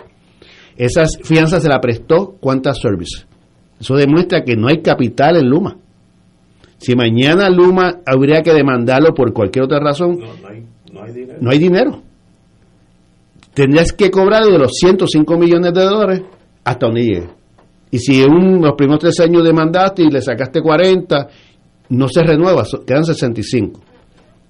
Y ahí es que llega Luma. Es un proceso sumamente muy interesante donde el presidente de la Comisión de Energía, participó en escoger, seleccionar la compañía, pero no se limitó. Hay evidencia, y tenemos evidencia, que él participó también en la negociación del contrato. Y después se puso el sombrero de, presidente de la comisión para, para adjudicar este contrato. Esto es un contrato muy complejo. Yo noto inmediatamente que nos enteramos accidentalmente, escuchen bien, la UTI no sabía que eso se estaba dando una periodista, la periodista Eva, Llorens, me llama para que yo reaccione, recuerdo que fue un viernes 15 de junio, a una resolución de la Comisión de Energía declarando confidenciales los, los documentos de la privatización. Y yo le digo, ¿de qué tú me hablas? Y me dice, pues yo tampoco encontré nada. Inmediatamente llamamos Rolando Emanueli, llamamos un, un grupo de abogados que son muy de Justice, de, de Sierra Club, de aquí de, la compañera Tata, eh, Pedro Sade, y empezamos a escudriñar y desde el 22 de mayo estaba sometido todo a la Comisión de Energía porque la ley dice que si en 30 días tú no apruebas, se da por aprobada la transacción. Nosotros inmediatamente pedimos intervención, nos enteramos y nos negaron la intervención. Para que vean el proceso de falta de transparencia que hubo en, esta, en, este, en este, esta gama del allí. Hicimos un estudio legal que si ustedes lo buscan desde el 27 de junio del año pasado y ven lo que hoy se está saliendo, ya estaba escrito en el estudio legal. Yo eh, decía ahorita a, a Fernando que yo catalogo este contrato como un secuestro de la democracia del país. Usted dirá, este se volvió loco. este se volvió loco. Y voy a explicar por qué. El primer riesgo que el pueblo de Puerto Rico está asumiendo con este contrato, más allá de las cláusulas del contrato, es que tú desapareces la corporación pública y la, y la ente administrativo y operacional del sistema eléctrico para que Luma, con sus empleados, sea quien opere eso. Esto de entrada lo que significa que si mañana tú quieres disponer del contrato, tendrías que buscar una nueva compañía operadora del sistema eléctrico o construir una compañía en 120 días, que es lo que el contrato establece, para que Luma se pueda ir. Luma ha tardado eh, 10 meses en construir una compañía con fondos públicos y nosotros tenemos que hacer lo mismo para atrás en 4 meses. Dejando eso claro, para que el país sepa el riesgo que estamos asumiendo. Entonces, si Luma mañana se quiere ir, nosotros tenemos que montar una compañía completa, con, buscar los empleados, trabajadores y trabajadoras. Ahora bien, ¿por qué digo que este contrato secuestra la democracia? Teniendo que caímos en las garras de Luma, Luma tiene un sinnúmero de razones para poder irse. Entre ellas las razones que tiene para irse es que si se aprueba alguna ley, por eso es que digo de secuestra la democracia, una ley y que afecte su negocio, sea para regularlos más, sea para fiscalizarlos más, ellos pueden prescindir del contrato. Lo segundo que establece es que la sesión 1.1 de definición, hice una columna hoy la saqué, inciso 4, eh, si la Comisión de Energía limita o tiene el, el, efecto de limitar las tarifas a ser cobradas, que es otra cosa, que si yo quiero esta tarifa y tú me la estás limitando porque eso que necesito, Luma podrá prescindir del contrato. Si el proceso de reestructuración de la deuda bajo la jueza Taylor Swain llegáramos al mejor acuerdo hipotéticamente hablando y a Luma no le conviene el negocio, Luma puede prescindir del contrato. Pues entonces, si nos quedamos en un, en un contrato de, de chantaje soblayado, porque como no tengo compañía, fíjense que esta es la diferencia de Ondeo y compañía de agua. Ondeo, el país tenía su corporación y, salimos de ello y seguimos operando. Aquí tendríamos que montar una compañía nueva o traer a alguien a sabrá Dios bajo qué condiciones hasta pueden ser hasta peores. Pues tú tienes una necesidad. Por eso es que yo digo que han secuestrado este contrato, secuestró la democracia, los poderes constitucionales que tiene la legislatura, el ejecutivo, inclusive los, los, entes independientes fiscalizadores, porque imagínate que a la Comisión de Energía le llegue una revisión de tarifa y la comisión diga que no, y me diga, ah, pues si tú no me apruebas, yo me voy. Es, eso es lo que es el contrato Luma en principio. Hay aumento de luz, por más que digan que no. Y, me voy a, y voy a referirme a qué documento. Hace unos meses atrás salió una presentación de la Junta de Control Fiscal a los bonistas del gobierno central que había que transferir entre las obligaciones del gobierno central 894 millones. Es un préstamo a lo que llaman ellos PRE para autonomía eléctrica para poder llenar las cuentas que Luma necesita tener llenas, disponibles, para ellos cobrando adelantado, y había que llenar esas seis cuentas con ese dinero prestado. Y así evitar, así lo dice el documento, está en mi cuenta de Twitter, un aumento dramático del costo de energía. En palabras más sencillas, estamos disfrazando el costo de energía con un préstamo que de acuerdo a IFAC, un instituto de mucho prestigio a nivel mundial, por cierto, van a venir a testificar a las vistas eh, Tom Sancillo fue contralor de la ciudad de Nueva York, una persona muy reconocida en ese mundo. Eh, dice que el préstamo podía costarnos al abonado sobre 60 millones anuales en servicio a la deuda. Y eso va a pagarlo. Lo segundo, Luma dijo, yo no te voy a aumentar por los primeros tres años. Ya te está diciendo que a partir del cuarto, pues... va, a aumentar. Va a aumentar porque, porque la matemática es, es sencilla. Si a Luma se le va a pagar todos los gastos que nosotros hoy tenemos, todo lo, mismo gasto por operar. Y en adición le vamos a pagar un fee de ciento, hasta 125 millones que no está en este presupuesto. ya hay un, hay, hay un desbalance en los ingresos y egresos. Inclusive la Junta de Control Fiscal en la página 10 del Plan Fiscal establece que a raíz del contrato del operador privado va a haber un déficit de 132 millones de dólares. Ya está reconocido. ¿Y por qué el déficit 132? Porque Luma tiene esta transición hasta 136 para gastar. Ahí están los números. Pero a eso se le suma, si las proyecciones de toda la gente, incluyendo la Junta de Control Fiscal que tanto habla en este país, dice que la, que la venta de energía, el consumo energético va a disminuir dramáticamente, pues tú sabes que tus ingresos para operar el mismo sistema va a ser menor y vas a tener un gasto continuo porque el fee que se le paga a ellos no va a disminuir porque se venda menos electricidad. Y hay gente que puede decir, pero Jaramillo, si se vende menos electricidad, pues hay menos mantenimiento. No, porque yo tengo que dar el mismo mantenimiento, la misma línea, hayan cinco abonados en la línea o hayan diez. O consuman dos kilos, consuman mil kilos. O sea que, que el costo es relacionado, va a seguir el mismo. Por lo tanto, por eso es que Luma ayer en las vistas públicas, después que sacó una conferencia de prensa hace un mes diciendo que iba a someter los tres primeros presupuestos balanceados, ayer tuvo que reconocer que nada más tiene uno preliminar y como es preliminar se proyecta que no hay aumento. Lo, tercero, cuando se le pregunta, el gobierno dice no, hay proyecciones de ahorro con el contrato de Luma a cinco años de 293 millones de dólares. Cuando se pregunta dónde están los estudios que validen esa proyección, no hay. Y digo como dice mucha gente, el papel aguanta todo lo que le escriban. No lo hay. Eso demuestra que las proyecciones son meramente, porque si tú tienes una, entidad seria, tú dices, mira, yo hice un estudio con FTI o con tal compañía, aquí está la, evaluación, y tú puedes entonces discrepar, analizarlo con tus profesionales si ellos tienen una... Pero no lo hay. Y eso, cuando sigues uno discutiendo este contrato, uno se percata que el remedio que están trayendo es mucho peor que la enfermedad. Un tema que hace dos semanas comenzó, que es la de eh, la causa de fuerza mayor. Yo mandé rápidamente a los abogados a hacer un estudio, porque y lo interesante de esta cláusula, si uno no la lee completa, pues uno cae en error, porque uno mismo cae en error. Dice la primera parte de la cláusula que eh, fuera será eh, razón de fuerza mayor prescindir el contrato, exceptuando fenómenos atmosféricos. Pues, pues los huracanes no aplican. Pero más abajo está el pero pero si se declarase por zona de desastre estatal o federal, se puede prescindir del contrato. Dilo de nuevo. Si se declara zona de desastre okay. por el gobierno federal o estatal, puede prescindir del contrato. Y el pero anuló el, anterior. Sí, sí, sí. Y el ejemplo más vivo, yo me lo trajo un compañero allí, lo estoy repitiendo en todas mis entrevistas con mucha razón. Vayamos a Nahuabo ¿Qué pasó con los molinos de Nahuatl de la empresa privada que había allí cuando pasó María? Los destruyó. Tiene un contrato con Puerto Rico de, de venta de energía. ¿Qué hicieron? Se fueron. Ahí están los molinos cogiendo moho. No sabía eso.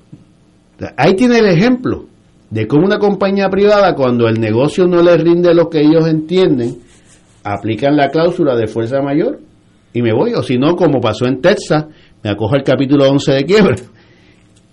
Y, ahí nadie me puede cobrar. Yo creo que, que este contrato sigue teniendo discusión. Creo que las vistas públicas han sido muy reveladoras.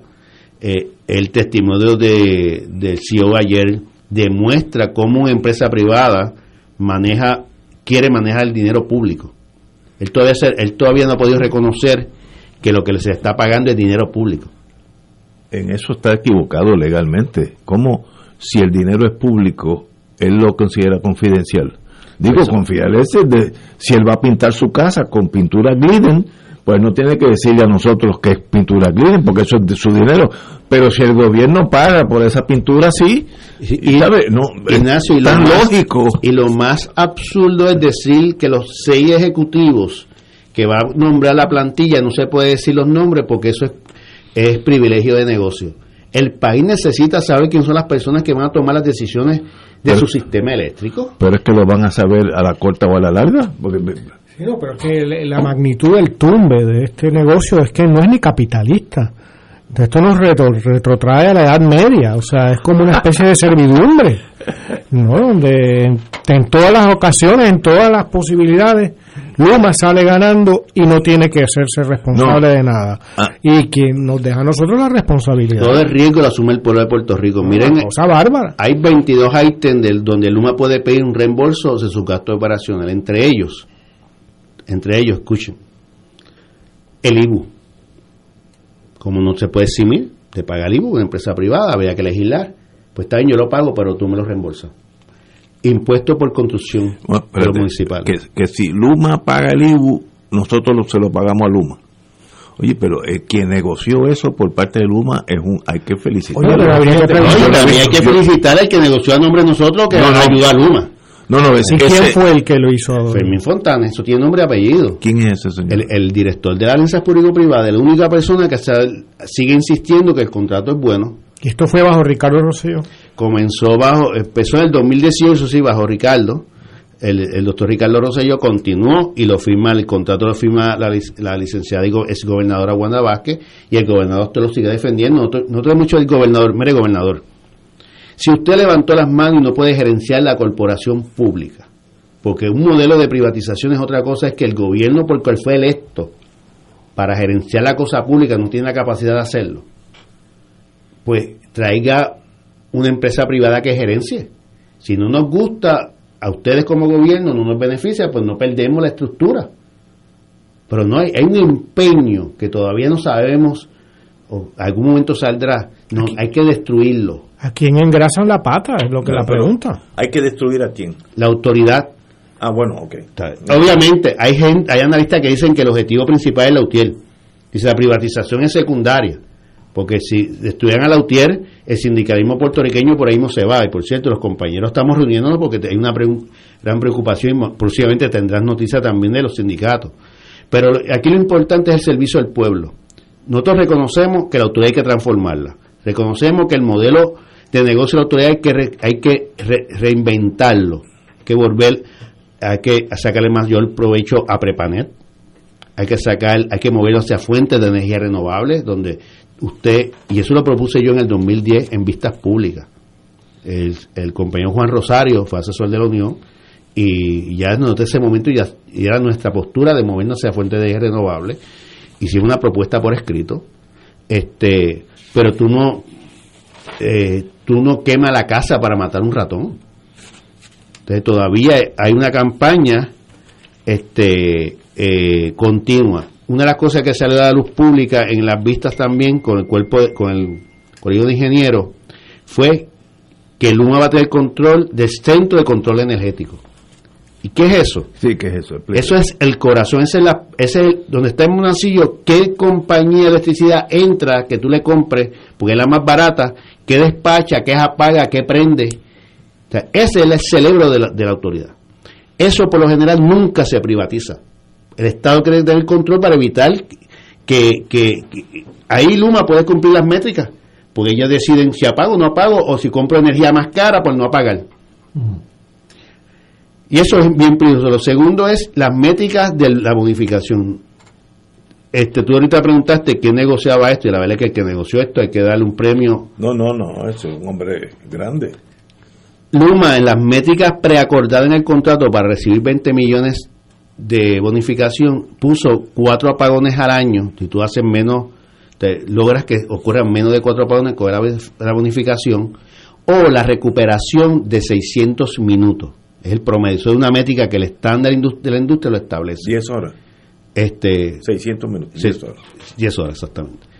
Luma, después que acordaron eso, ahora le está diciendo a la Comisión de Energía, no, no, no, no, no, yo no creo que sean cuatro, creo que sean nueve. Más lazos. Y en lugar de 600 mil, 2.200. Y yo digo, ¿pero qué es esto? No Que ustedes negociaron, entonces ahora está diciendo que ellos no sabían que, que el sistema está mal, estaba tan, en las condiciones que está. Estuvieron casi un año negociando, haciendo todos los estudios, las presentaciones, y ahora se dan cuenta, alegadamente, que el sistema está peor y por eso quieren cambiar las métricas. No solamente aumentar un poquito, sino duplicarlas a favor de Luma. Que puede haber el doble de apagones y se quedan igual. Exactamente. Veo, wow. Y reciben 20 millones de dólares Sí, sí, sí. de, Wow. de- por De- hacer de su bono. trabajo, porque eso es bueno. Y no podemos olvidar que el contrato le permite a Luma contratar a sus compañías matrices. Mire lo interesante de esta protección corporativa. Luma es de responsabilidad limitada, mis matrices no me las toque, pero cuando lleguen los fondos federales y yo tenga que adjudicar el contrato de los 14 mil millones de dólares, mis matrices pueden competir. Y ahí se ha a reducir las vistas públicas que ya no están compitiendo, ya están contratadas en muchos servicios. Están facturando de los cientos millones de dólares que ya han facturado al día de hoy.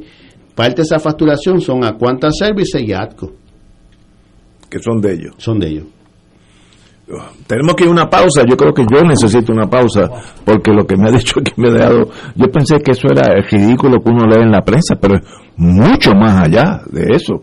Eh, bueno, yo no sé por qué el Estado se obligó a ese contrato, a menos que la demencia nos ocupó por uno por, por esa negociación, porque es, de, es one side, eso es un leonín, leonino no, un super leonino, no, no, no entiendo.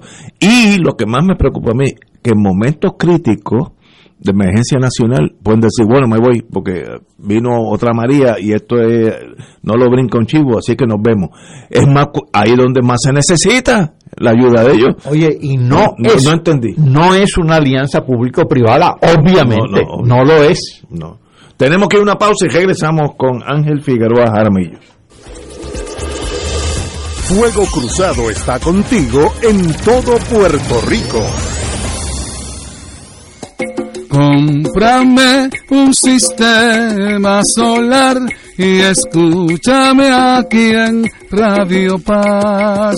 Todos los viernes a las 4 y 30 de la tarde te espero para que me cuentes tus inquietudes acerca de placas solares con baterías.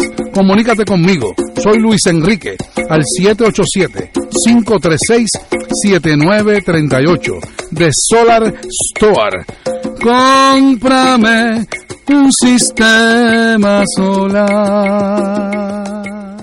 Radio Paz te ofrece el mejor motivo para levantarte temprano y disfrutar el comienzo de un nuevo día de lunes a viernes con Enrique Liboy y Radio Paz en la mañana. La dosis perfecta de noticias, deportes y éxitos musicales de todos los tiempos, humor y curiosidades, calendario de actividades y tus peticiones musicales por el 787-300-4982. Conéctate con el 810 AM de lunes a viernes con Enrique Liboy y Radio Paz en la mañana.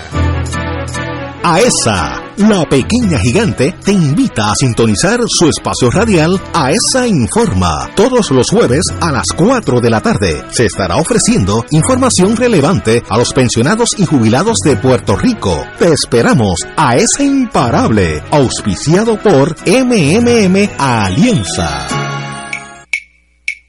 De todo un poco, con Manolo Almeida, el más ameno en tus mañanas por Radio Paz 810 AM. De martes a viernes a las 9 de la mañana. Notas positivas, salud, ambiente, negocios y entretenimiento. De todo un poco. Martes a viernes por Radio Paz. ¡Estamos vivos! Del 19 al 23 de abril, Radio Paz celebrará el Radio Maratón Conquistando Almas con la fuerza del Evangelio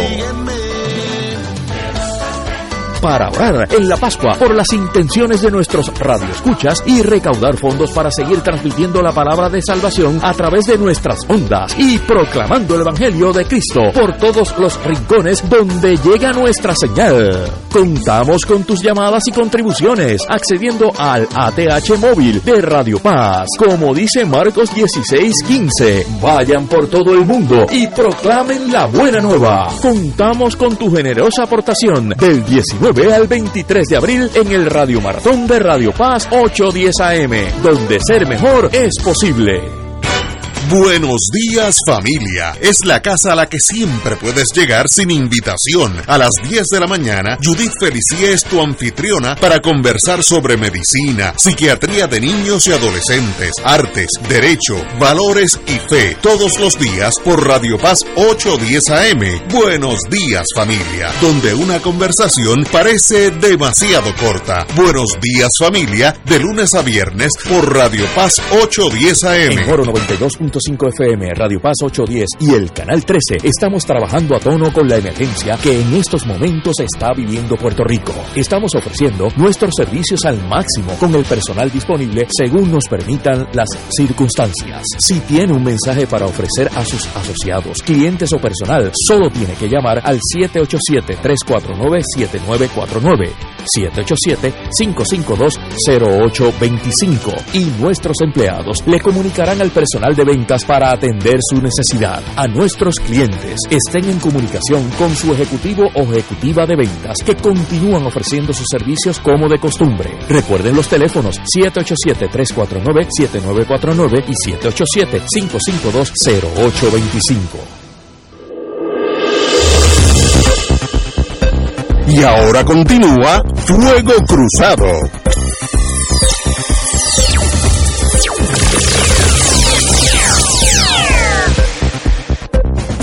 Regresamos, amigos y amigas, con Fuego Cruzado.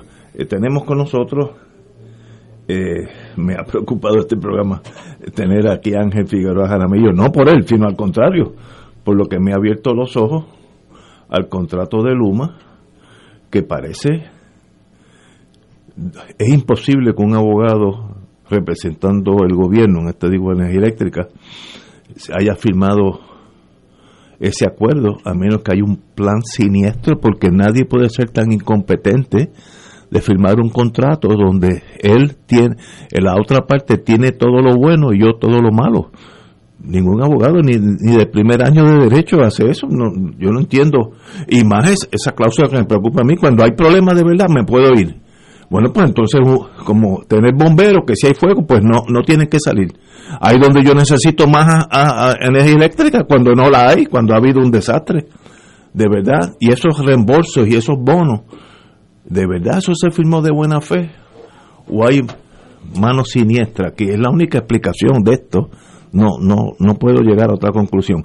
En, eh, en estos días, eh, digo, la, el señor norteamericano que estuvo en las vistas, o sigue en las vistas, ¿no? Canadiense. Canadiense. Demostró la diferencia de cultura entre el mundo latino, que somos latinos, que tenemos una forma de, de comportarnos en público y de no agredir a la otra persona. Y él lo dijo allí, básicamente, mire, yo no tengo que... Lo que está diciendo, mire, usted es la Cámara de Representantes, yo no tengo que contestarle a usted nada. Yo me acuerdo en las vistas de, de Vieques, que vino un comandante del Navy y le dijo a los mismos representantes hace muchos años, yo no sé por qué yo estoy aquí, porque esto es un territorio y nosotros somos los que mandamos. Eso lo dijo, me acuerdo hasta el nombre, se me olvida ahora, pero ya mismo bien. Oiga, esas cosas en el mundo nuestro no se hacen, eso son, eh, bueno, lo que tú estás diciendo es, aquí manda el que tenga la pistola más grande.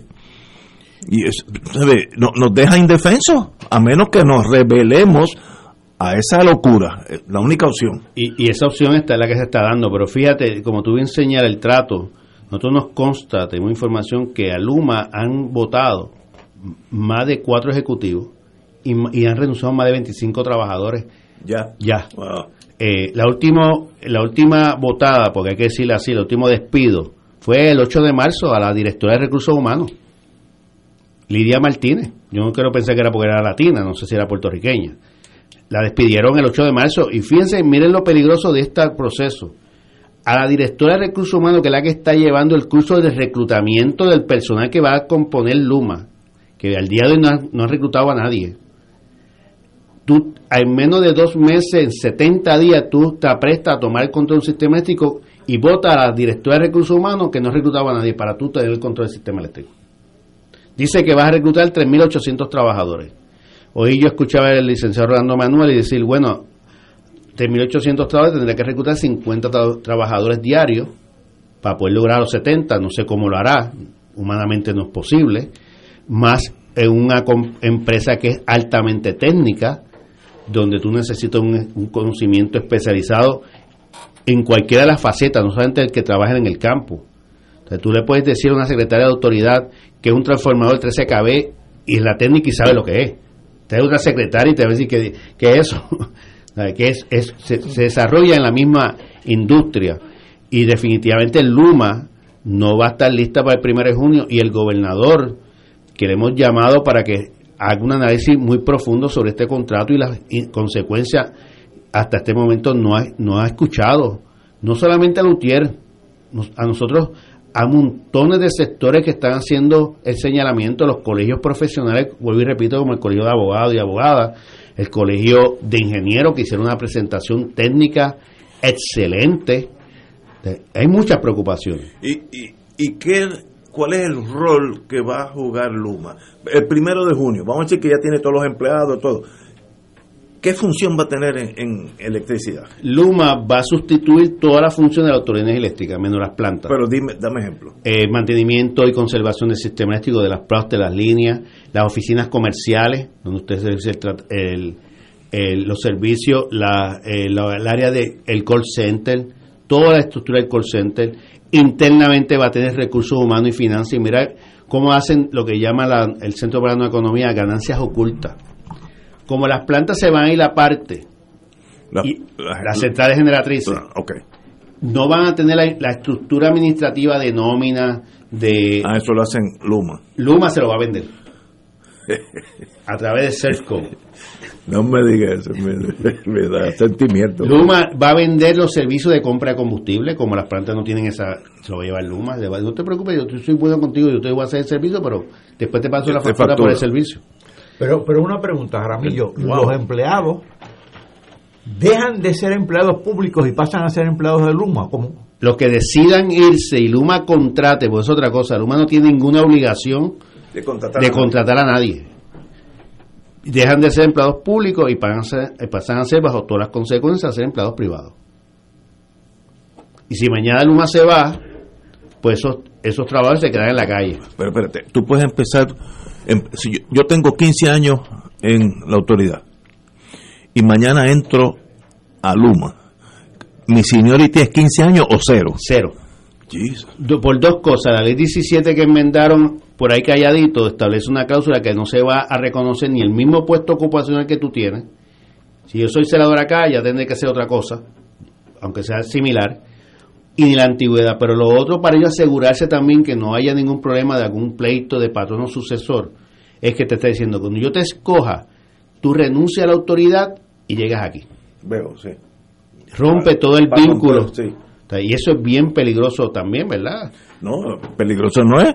Para ese que tiene 15, 20 años es como si empezara a trabajar en cero. Pero para, todo. Para, todo. La verdad es que, como no, tú dijiste, y creo que Lalo dijo también, este primero no es un contrato de alianza público-privada.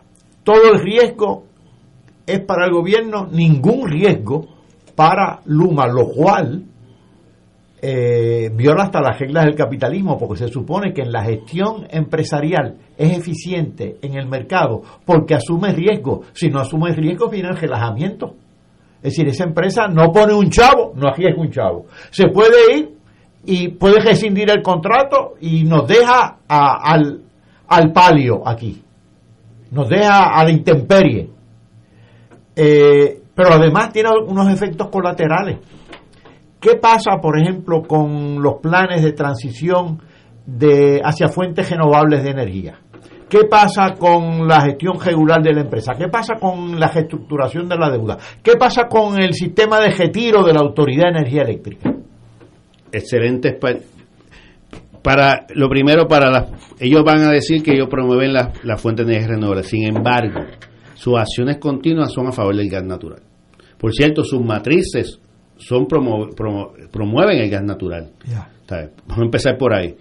Este tú no vas a ir nunca en, en, contra de tu naturaleza lo que tú eres por más que quieras disfrazarlo. En lo segundo en la reestructuración de la deuda la Junta, por eso es que la Junta tiene un interés aquí. Y ahorita hiciste una pregunta de que cómo los abogados de Puerto Rico defendieron. Yo puedo, yo voy a decir hechos. El abogado que se negoció, el licenciado Fermín Fontana, fue el abogado en tema energético de Onili Borges, que es el los bufete de abogados de la Junta. No sé si eso tenga alguna relación. Más claro no canta un gallo. No sé si tenga alguna relación, ¿verdad?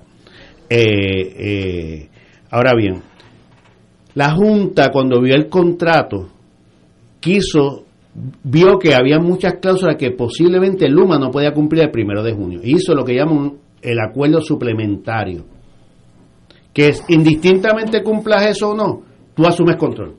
Y ahí tú te demuestras que hay, un, hay algo detrás de esto. Entre ellos es la reestructuración de la deuda.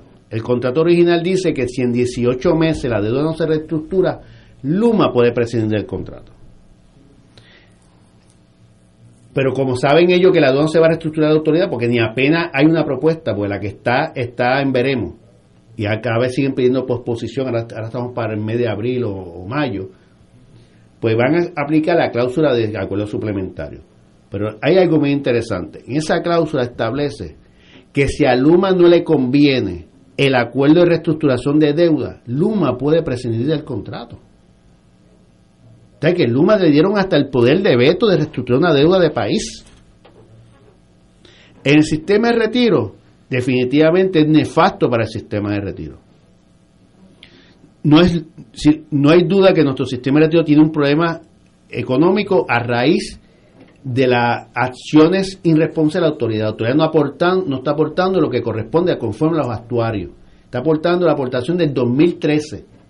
Y eso va, en la medida que los actuarios vuelven y revisen que tú no aportaste lo que te corresponde, pues va subiendo la deuda actuarial y va subiendo la aportación patronal.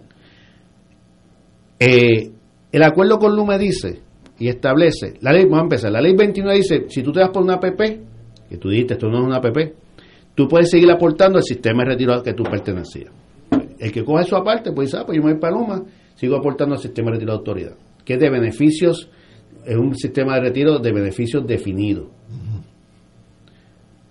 El contrato con Luma establece que Luma no reconoce deuda de los sistemas de pensiones. Ahora bien, ¿qué significa eso? que si del por ciento que tú aportas patronalmente, el 96% corresponde a la deuda actuarial y a la deuda eh, ordinaria, el 96%. Yo te doy 100 pesos, 96 para pagar deuda. Y Luma dice que no va a reconocer la deuda, ¿quién va a pagar esos 96 pesos? Nosotros. Y en la propuesta que hizo a los pocos trabajadores, porque sacaron una propuesta el día antes de las vistas de ayer, pero pasa que para impresionar, dice que ellos cumplían conforme a las leyes. Y yo, yo estoy buscando las leyes. ¿Por qué? Porque el sistema de retiro de la autoridad es una criatura de convenio. No es creado por ley. Y el que lo rige es una junta de síndicos con un fideicomiso. Entonces es un juego de palabras, engañando al trabajador. Y si el sistema de retiro eh, tuviera un problema económico porque no hay ingresos, pues ¿a qué le corresponde asumir esa responsabilidad? Al Estado, conforme a promesa. Porque promesa dice, tú tienes que darle los dinero que corresponde a los sistemas de pensiones. O sea, tú tendrías una carga de casi 260 millones anuales, más de los 2 mil millones que tienes ahí el gobierno central, a raíz de este evento. O sea, que es una doble carga al país. Y menos capacidad del gobierno para una serie de servicios públicos, que es la tendencia. Es la tendencia, es el desmantelamiento institucional, ya sea de la universidad, de la Autoridad de Energía Eléctrica, Pero, eh, mientras el país sigue colapsando. Y por eso era importante cuando dice en la entrada de cómo la autoridad llegó a esto, porque muchas veces la las personas que están desde afuera no ven las cosas como se, se quiebra un monopolio. Entonces, la gente dice, pues el sector privado ayuda es, ayuda a que sea más eficiente. La Junta de Gobierno de la Autoridad Energética es del sector privado. Los miembros no son servidores públicos. Los últimos directores ejecutivos de los últimos tres años, donde usted se ha profundizado, han sido del sector privado. Ricardo Ramos, Higgins, José Ortiz. Entonces, eh, no es que el sector privado no lo demonice uno, es que esas personas vinieron al sector privado, vinieron con un objetivo claro y preciso, que era hundir a las profundidades más profundas la autoridad para que el país reaccione por emoción y no por razones. Y por una pregunta, si la Junta de Control Fiscal supuestamente está defendiendo los intereses de los bonistas y de los acreedores y demás, y este negocio es evidentemente por lo que acabas de, expresar durante esta hora, en todas las instancias negativo para el gobierno de Puerto Rico y positivo para Luma, ¿cómo es posible que lo defiendan? uno, aquí uno puede caer en el campo de la especulación, pero no son especulaciones alocadas.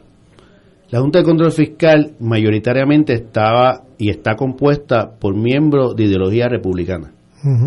¿Verdad? la ideología republicana es contrario a los, a los que son los servicios públicos. Pero a su vez, ¿de dónde es una de las compañías? De Texas. Uno puede entonces empezar a ver por qué el dinero. Segundo, ¿cuál es la filosofía de Donald Trump? Porque esto ya entra con Donald Trump. Yo, tú me estás saliendo muy caro, pues yo tengo que enviar gente para allá, de mis compañías, de mi gente de acá, para que yo te mando porque me obliga a devolverlos para atrás. Y eso es prácticamente lo que están haciendo con este contrato. de los 14 mil millones que van a enviar en fondos federales, yo, eh, van a ir a través de las compañías matrices.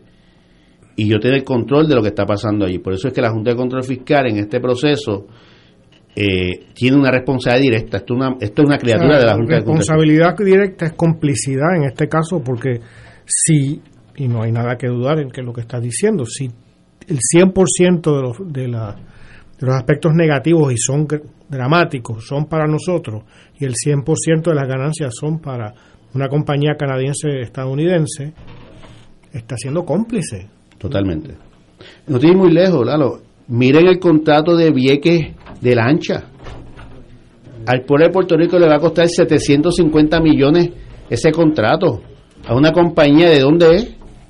De Nueva York y, y no han puesto ni una lancha y las lanchas que están trayendo son lanchas que no están hasta para navegar en esa área, son las lanchas del lago de Estados Unidos y usadas, cuando el contrato decía que eran nuevas y la tarifa la, subieron a 21 dólares a los que no son residentes, casi un 2000%.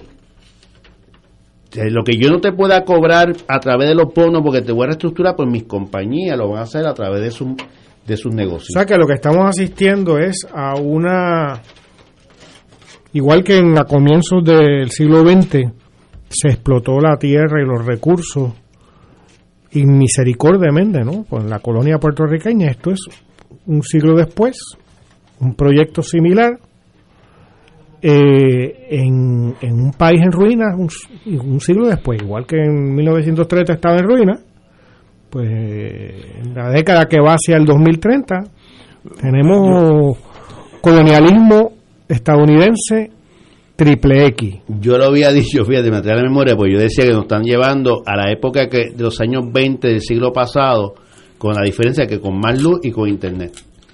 Porque en los años 20 y 30 las empresas en Puerto Rico eléctricas eran privadas. Y digo las empresas, fíjense, una en San Juan, una en Ponce y una en Mayagüez.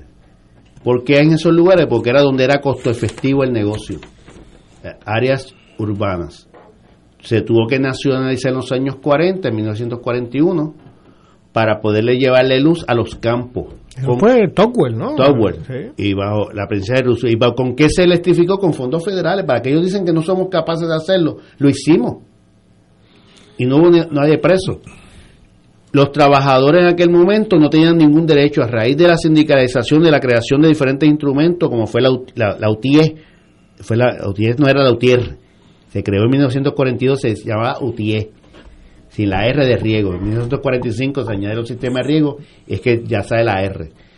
Logramos ir transformando también los derechos trabajadores. ¿Qué están haciendo ahora? retrocediendo, eliminando el sindicato, los derechos adquiridos, una reforma laboral que cada día tiene menos derechos todo el sector privado, y volviendo al modelo privado fracasado que hubo en el país en la década de los años 40 y 20 y 30. Y, y, uno aprende en el mundo de inteligencia que nadie es bruto, todo el mundo tiene un plan.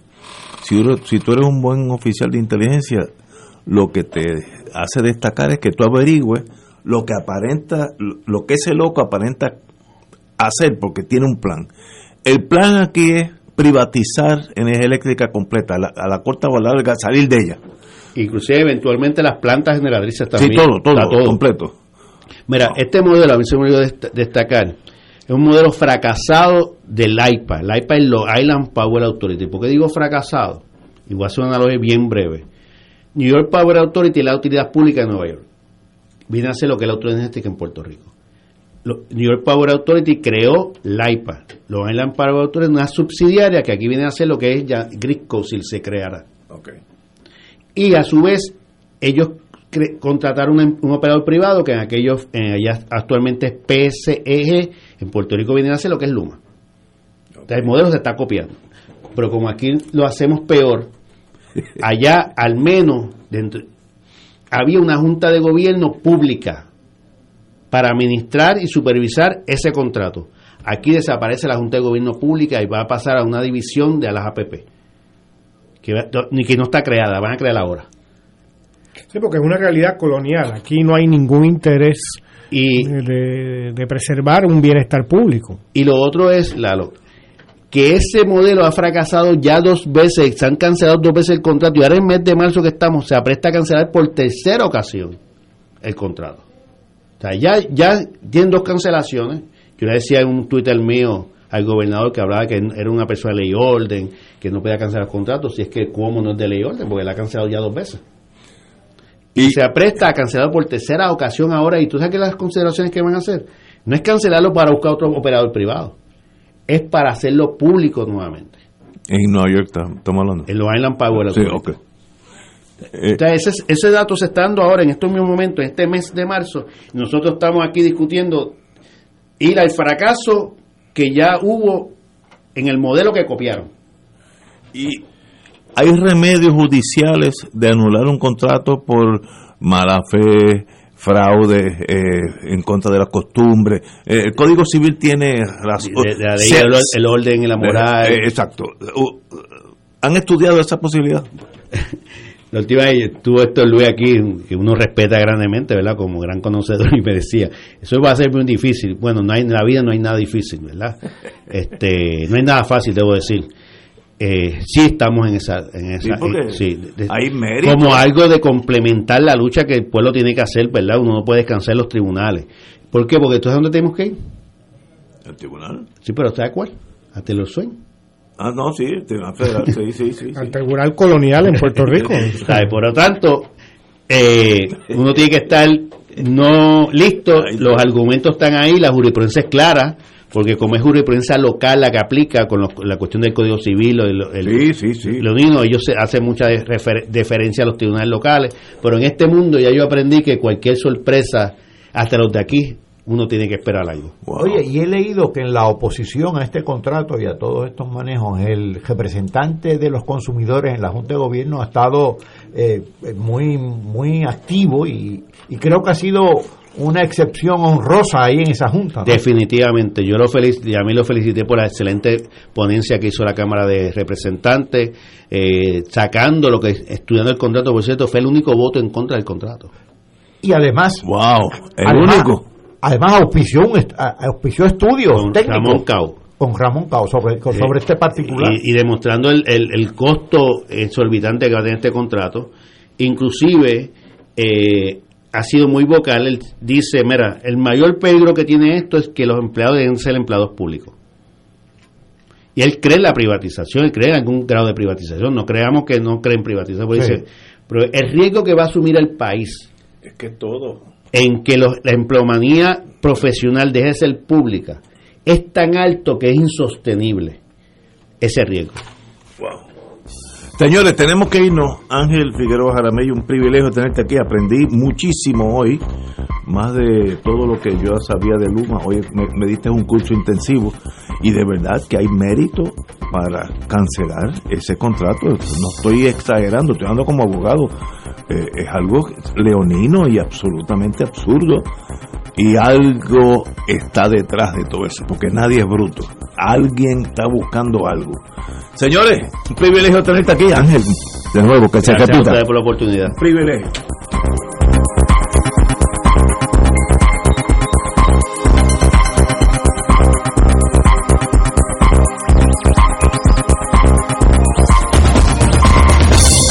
Esta emisora y sus anunciantes no se solidarizan necesariamente con las expresiones vertidas en el programa que acaban de escuchar.